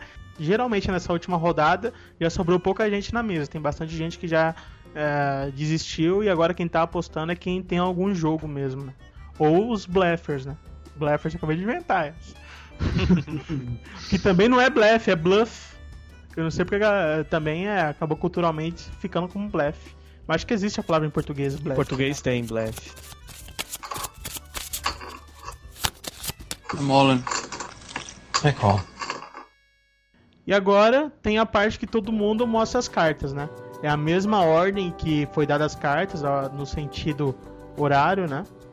E é, o primeiro tem- pode mostrar as cartas, o segundo, se perder, ele pode optar por mostrar a carta ou não. Se ele não mostrar, ele assume que perdeu o jogo. E daí, quem ganhou, obviamente, leva todas as fichas que tá sobre a mesa. Desde aquelas primeiras apostas, desde aquela primeira lá do Big Blind, forma o tanto de fichas no meio, que a gente chama de pote, e o vencedor final leva tudo. Lógico que há outras questões, quando uma pessoa joga tudo que tem, o famoso all-in, e daí o- os outros jogadores querem apostar mais, daí forma potes separados, mas isso é uma coisa mais complicada que nem eu sei explicar direito, então não vou falar muito não. Mas, Esquilo, só uma coisinha só. Você falou aí que, que o, quem perder não mostra. Não. Quem, se você pagou pra ver, se foi a última rodada e todo mundo pagou, tem que todo mundo mostrar as cartas. Tem mesmo que eu saiba Tem. se você Não. É obrigatório. Você chegou, pagou a última mão, você tem que mostrar tem que as cartas. ser só se for na, na última Só- carta, né? Na Só última se todo carta. mundo fugir. Ah, aí você tá. não é obrigado a mostrar. Tipo, você blefou, ou você apostou alto e ninguém seguiu a tua aposta, Certeza, aí. cara. Eu vejo direto nos canais de televisão a galera não mostra a carta, mas nem fudendo quando perde. Não, Tanto não que o cara mostra. até fala que é importante você estar primeiro na mesa, que daí você decide quando você perde se você vai mostrar a carta ou não. Os caras falam isso, então eles estão errados lá também. Tão errado, cara. Tão errado. Ou você ouviu errado lá. Eu sempre você... joguei, ninguém nunca reclamou, já joguei com um cara muito mais experiente, que ninguém reclamou de quando você perde, se você não tá na ordem da mesa, de ter que mostrar a carta, cara. É obrigatório. O vencedor vê a carta que foi pro final. Ou seja, você pagou, tem que mostrar as cartas. Não adianta. Não tem essa historinha. É, Só se você de- quiser fugir, né? Você não Só me eu- convenceu não, mas... Não, Pode... Eu tô falando que eu jogo assim. Você também joga assim, Sbrig? Eu jogo assim, na verdade, quem não mostra é quem tá fugindo. É, ou seja, você não pagou a última aposta. Aí É. você não, você não é obrigado, não é obrigado a mostrar. Que é outra Todo coisa, mundo- se você pagou a última aposta, não tem por que vo- vo- você não mostrar. Se você pagou a última aposta é porque você acha que você vai ganhar. Mas depois que o cara já mostrou as cartas, o primeiro da ordem, e você viu que você perdeu, É obrigado a mostrar as cartas. É ah, eu acho que não é não, mas beleza. Quem, quem tiver outra opinião aí, coloca aí no. É, é o famoso pagar, é o famoso pagar pra ver esquilo, ou seja, eu pago pra ver as suas cartas. Então não tem como você não mostrar porque você não tá Não, pagando. mas fui eu que paguei as cartas dele, não foi ele que pagou as minhas. Não, mas mas tá bom, Gelo, não, não adianta. Mas o, eu, eu jogo dessa maneira. Na última carta, pagou-se a aposta, você tem que todo mundo da mesa mostra as cartas, até Por mesmo. exemplo, ó, eu apostei, daí você pagou pra ver, daí eu mostrei. Daí você pagou e viu que perdeu. Daí você não precisaria mostrar pra mim, entendeu? Hum, Mas isso é complicado porque, por exemplo, se você estiver numa mesa que você tem dois ou três pessoas jogando é, em, com- em comum, porque você, por exemplo, você vai jogar num lugar que. num, num cassino ou num poker online, que chega tem pessoas jogando em comum, se o cara não mostrasse as cartas, você poderia chegar e fazer uma, uma roubalheira aí, porque ia dar sempre um ganhando, entendeu? Ah, entendi. Tem Mas que eu sei que mostrar. tem horas que você tem que mostrar e horas que você não precisa mostrar. Não sei te falar qual que é a hora que você Qual não é o precisa. momento, né? O momento é que você chega e não mostra as cartas quando você não paga a última aposta. Você pagou a última aposta, você é obrigado a mostrar para todo mundo ver o seu jogo e ver se você tá deixando o cara ganhar ou não, entendeu? I'm all in.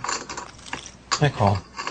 E tem outra variação do poker que tá ganhando bastante popularidade ultimamente, que é o Omaha, que é bem parecido com o Texas Hold'em, e só tem algumas diferenças, por exemplo, na sua mão vem quatro cartas, na sua mão final de cinco você vai, só vai poder usar duas, pode vir um for na sua mão, que você vai poder utilizar só um par, as outras duas- duas você vai ter que descartar, e vai ter as cinco cartas comunitárias na mesa que você vai ser obrigado a usar três. Ou seja, sua mão vai ser sempre duas das quatro cartas da sua mão e três das cinco cartas que estão na mesa. É para quem gosta de poker, o interessante desse estilo de poker é que você aumenta a- as probabilidades de jogos, né? Isso. E também de blefs. E falando nas melhores mãos, né? Tem a questão da mão inicial, né? Aquelas duas cartas, por exemplo, no Texas Hold'em que você só começa com duas cartas, qua- quais que são as melhores mãos? Ah, logicamente, todo mundo sabe que a melhor mão de todas é a dupla de aias, né? Que se não sair mais nada pra você, você já tem um jogão. É, eu tenho minhas mãos preferidas no, no, no Roden, que é o 2 e o 6. Quando eu saio com 2 e o 6, eu sempre ganho. Não sei porquê, mas eu sempre ganho. Ah, mas aí, porra, isso aí é só questão de, Nossa. de macumba sua aí, né? Mas o 2 e o 6 é aquelas mãos impossíveis e horríveis. Dizem que a pior mão, dizem não, é comprovado que a pior mão é o 7 e 2, porque você, se conseguir um par, vai ser um par fraco, você não consegue nenhuma seguida, porque não chega um no outro, e se conseguisse seria uma seguida baixa também, e se você conseguir também algum flush, eh, vai ser, a tua carta da mão vai ser carta baixa. Então é o pior jogo de todos, aquele que você não paga o blind nunca, a não ser que você é, esteja inspirado naquela hora e tá sentindo que aquela hora é a hora de você ganhar. Geralmente não, é melhor não. Eu quando eu tô jogando Texas, cara, eu sempre acho uma boa mão quando vem alguma figura. Qualquer figura, que eu considero um par de qualquer figura uma mão razoável, se você souber jogar no, nas apostas ali, perceber quem tá com carta ou não. Logicamente tem os blefs, né? Mas, é Mas como eu disse também no começo, o- essa sua posição também vai influenciar nessas melhores mãos. É, além da posição, a quantidade de pessoas que estejam na mesa, o estilo de aposta de cada, né? Tem sempre a questão a questão do que daí você sabe o que todo mundo já apostou, você tem tempo para analisar o que a- o pessoal tá fazendo, né? Tem, tem, tem, vários tipos de mãos boas e mãos ruins, né? Pelo que eu tô É. vendo aqui nesse, nessa pauta que a gente preparou. E a galera pode dar uma olhada aí nisso no- nos links relacionados, né? Que a gente vai deixar aí pro, pro pessoal ver, né? É, lógico que vem primeiro os pares altos, depois vem as cartas misturadas altas, né? A figura, é, duas figuras é sempre interessante, que você pode fazer um, um Royal Straight, que eu sei que isso não vale porra nenhuma, mas eu gosto de falar Royal Straight, que quando não é, não é flush, que já que é uma seguida alta. E, e daí vem os pares baixos e depois vem as cartas baixas que você pode, por algum milagre aí, conseguir alguma jogada boa, mas é bem mais difícil.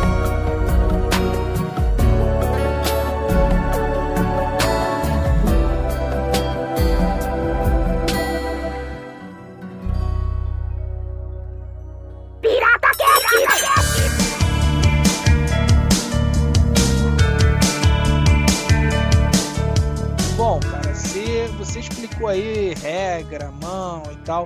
Eu comecei a aprender um pouquinho tal. Mas devem ter uns erros clássicos aí que o pessoal principiante acaba dando bobeira, né? É, quando o cara começa a jogar, ele se empolga com o poker. O poker é um jogo gostoso de jogar até pela questão psicológica e tal. Mas um, os erros clássicos que o pessoal faz. Eu não nego que até hoje acontece muito isso comigo. Principal, jogar muitas mãos. Que como a gente disse, você tem a opção de jogar ou não aquela mão, mas como você é, tá confiante que você pode ganhar alguma coisa, qualquer coisa que vem na sua mão você joga. É sempre aconselhável você esperar vir uma carta boa para assim você conseguir uma mão melhor para ter mais chances de ganhar. E o, o, iniciante acaba arriscando em qualquer uma, né? É, depende do valor do risco também, né, Estilo? Porque se você não arrisca no poker, você não ganha nada. Depende da, da mão que você está arriscando e quanto você vai estar tá arriscando por aquela mão. É, uma então... coisa que a gente não falou também, que esses blinds, que é a aposta mínima, ela tende a aumentar, principalmente se for um, um torneio, um campeonato. Ela começa com um valor bem irrisório, assim, para todo mundo jogando. Chega uma hora que ela tá altíssima e você só joga quando vale a pena ou quando é obrigado mesmo que você tá no Big Blind. Daí, dependendo de cada situação dessa, você tem que avaliar melhor as suas mãos. Então, eu acho que no, no, no Hold'em, o importante é você chegar e se tá barato ir pro flop, você vai, vai pro flop. É, o flop, o flop geralmente a galera gosta de pagar, né? Porque de vez em quando você não tem nada na sua mão quando na, sem estar tá com flop, mas já a partir do momento que, que vira, você tem alguma coisa, entendeu? Tem uma expectativa de ter alguma coisa, né? É. E, e você saca que na mesa não, ninguém apostou, o pessoal não teve coragem de ir para lá. Então eu acho importante, se o flop tá barato, vai. Se não tá barato, não vai. Esquece. Tem gente que já aposta já é, 2 mil, 3 mil fichas já no, no, na, antes da virada. É clássico no poker quando vira lá no flop 2 2-7 e 1-2, né? Eles falar, ô, oh, aquele galera que fugiu com 7 2 tá triste. Outra questão aqui também é distração, né? Se, seja jogo é, físico que você tá lá, ou seja em jogo online, qualquer coisa, você sempre se concentrar no que você tá jogando, evitar de assistir televisão, conversar o telefone, tal, tal, tal. Geralmente a galera também se distrai com comida, com bebida. Você vê nos Olhar campeonatos... Pra, mulher, pra mulherzinha gostosinha, namorada do colega, né, também. É, tem sempre uma mulher em volta. Só que a parte da bebida eu vejo que nos campeonatos o pessoal tenta usar pra. que é tudo um teatrinho, né? Pra fingir que tá distraído, chama a garçonete pra pedir um drinkzinho, mas isso aí é tudo jogado. Quanto mais concentrado você tiver, melhor. Até porque você prestando atenção nos seus, nos seus outros parceiros de jogo, você pode ganhar a jogada vendo se o cara tá blefando ou não, ou se tá jogando o que ele tem na mão só de olhar pro cara. Então, quanto mais tempo você ficar prestando atenção no jogo, mais você mais rápido você vai pegar os trejeitos que cada jogador tem, né? Os caguetes que cada jogador tem. É, e nessa questão a gente não comentou muito, mas isso é uma coisa principal no poker, né? Que é a questão da linguagem corporal. É, quando você vê o campeonato de, da galera profissional, você vê que eles nem se mexem, que até surgiu a expressão lá nos Estados Unidos da poker face, que é aquela cara sem nenhuma expressão, sem dizer exatamente nada. É, nos campeonatos a galera gost, gosta de usar também muito óculos escuro, para também não deixar transparecer nada pelo olho. Ou seja, é a mesma posição o tempo inteiro para não passar nada. E eu quando jogo, como eu sei que eu não consigo esconder muita coisa, eu tento fazer o contrário dar uma de falastrão e tal, pra também parecer que eu tô com carta o tempo inteiro, entendeu? Pro cara ficar distraído. Porque eu sei que eu não consigo esconder. Não teve aquela história clássica lá da menina que ganhou o direito de participar de um torneio desses jogando na internet. Ela foi na hora de jogar cara a cara, todo mundo de óculos escuros, ela resolveu jogar com óculos espelhado. Vocês souberam essa história? Não, eu já fiquei merda. sabendo. Já fiquei sabendo disso. Como assim espelhado? Aquele Mostrou que... o jogo dela para todo mundo. Puta! ela saiu na primeira rodada, eu não entendia porquê. É, mas se ela tivesse olhado só o cantinho da carta, né? Que diz a lenda que aqueles números no cantinho da carta foi inventado pro poker. Que você vê só o cantinho da carta e já vê o número e o naipe. Que antigamente era mais artístico, era tudo lá no meio e tal. Não sei se é verdade. Eu já ouvi isso também. É furada, né, cara? Porque você tem um, primeiro poker é o, é o Five Hands, ou seja, cinco, as cinco mãos nas, nas cartas, você tem como você botar no cantinho, ficar espremendo a carta para ninguém ver mais. Então, mas a lenda era mais na questão na hora que você tá mostrando o, o jogo, para fazer todo aquele suspense, mostrando uma de, devagarinho e tal. A lenda que eu vi foi nesse sentido. Das cartas estarem empilhadas, né? E nem... Isso, você vai mostrando uma por uma. Assim. Mas o outro erro clássico também é do cara se irritar com uma jogada perdida, né? Se abalar demais. Que, como a gente disse, o poker é um jogo de altos e baixos, né? Às vezes você ganha bastante, às vezes você perde. Às vezes você tá com um pouquinho a ficha, acha que não vai se recuperar nunca, vem uma jogada boa, você dobra suas fichas e por aí vai.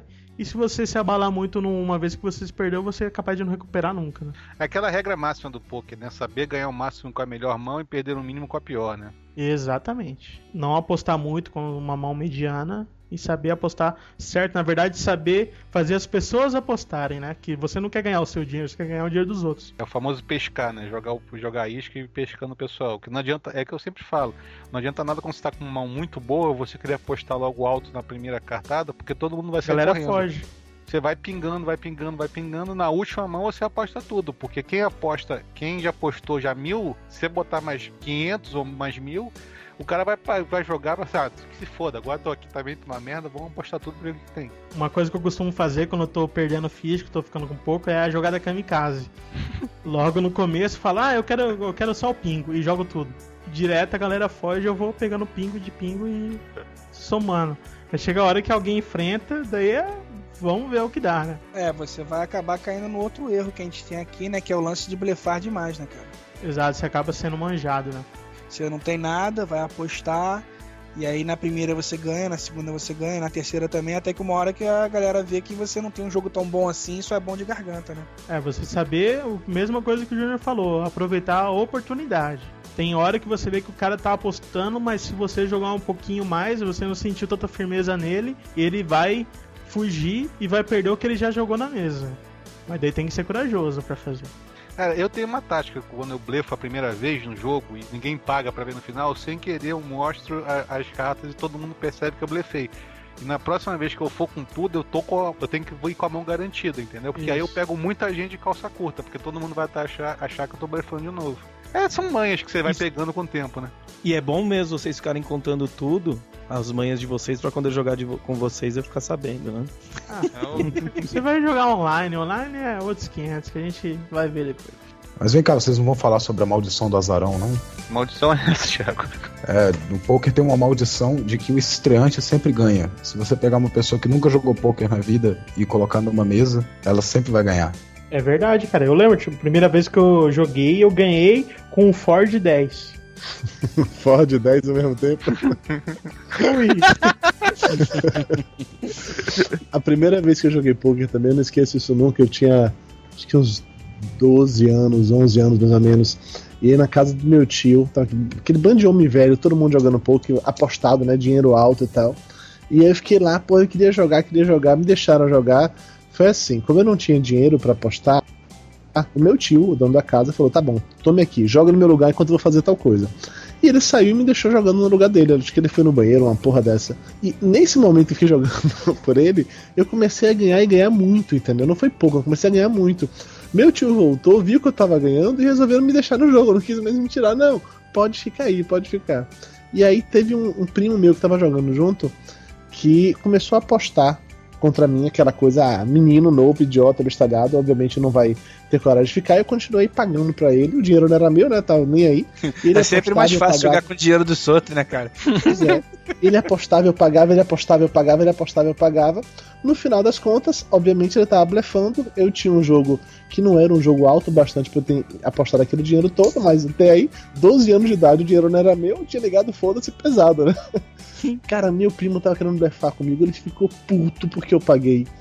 Deu confusão, ele levantou da mesa e, e se estressou, disse que nunca mais jogava Dom Zero na vida dele. Ah, onde tiver um Dom Zero, não senta na mesa pra jogar, aqui não sei o que. Peraí, peraí, peraí, peraí, peraí, peraí, peraí. porra é. Donzelo? Como é que é esse negócio? Que isso, Me Edu? explica virgem, isso. porra. Donzela é virgem, não tem donzela na terra de você. Ah, não. Não, não tem não. Donzelo? Aqui o nome é outro. Aqui a gente chama de cabaço. É cabaço, pode ser também, rola. É porque no interior da Bahia a gente chama de donzelo. Quando o cara nunca comeu ninguém, quando o cara nunca furou ninguém, é donzelo. Aqui aí- donzela é outra coisa. Aí, isso aí- isso aí vale pra galinha, pra vaca, cabrito também? Já que você sabe muito bem que no interior do Nordeste o homem evolui, né? Ele começa, ele começa no início da, lá, da sua experiência na lama, literalmente, né? Trepando ali com aquela laminha em volta do rio. Aí depois evolui pro. sai do reino animal pro reino vegetal. Aí é trepando com a bananeira, com, a melancia. Depois passa pro reino animal, e aí vai ser realmente uma galinha, um bezerro, pra só então chegar na mulher. Você já tem todo um processo até chegar lá. Por sorte, eu pulei todas essas etapas, tá? Eu já fui direto Ah. na mulher. Peraí, mas melancia? Melancia, mamão, você faz um furinho, porra. Quebrar a melancia seria foda. ali, já volta aí. Ah, cara, donzelo, sei lá, né, cara? Consegue.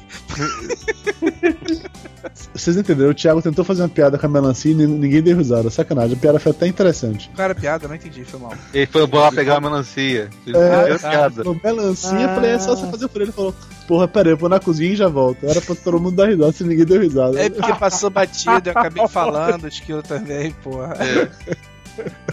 Eu não vi, eu não vi. Prometo que eu, que eu, que eu rio se ele falar de novo. O Thiago foi mesmo, cara. Sumiu, ó, não tá falando mais nada. Ele tava falando a verdade. Onde é que é que faz o furo? A parte mais mole. Agora é pra fazer furo, não é pra sentar em cima, não, tá, cara? Putz, errei, peguei o pepino. Tá bom.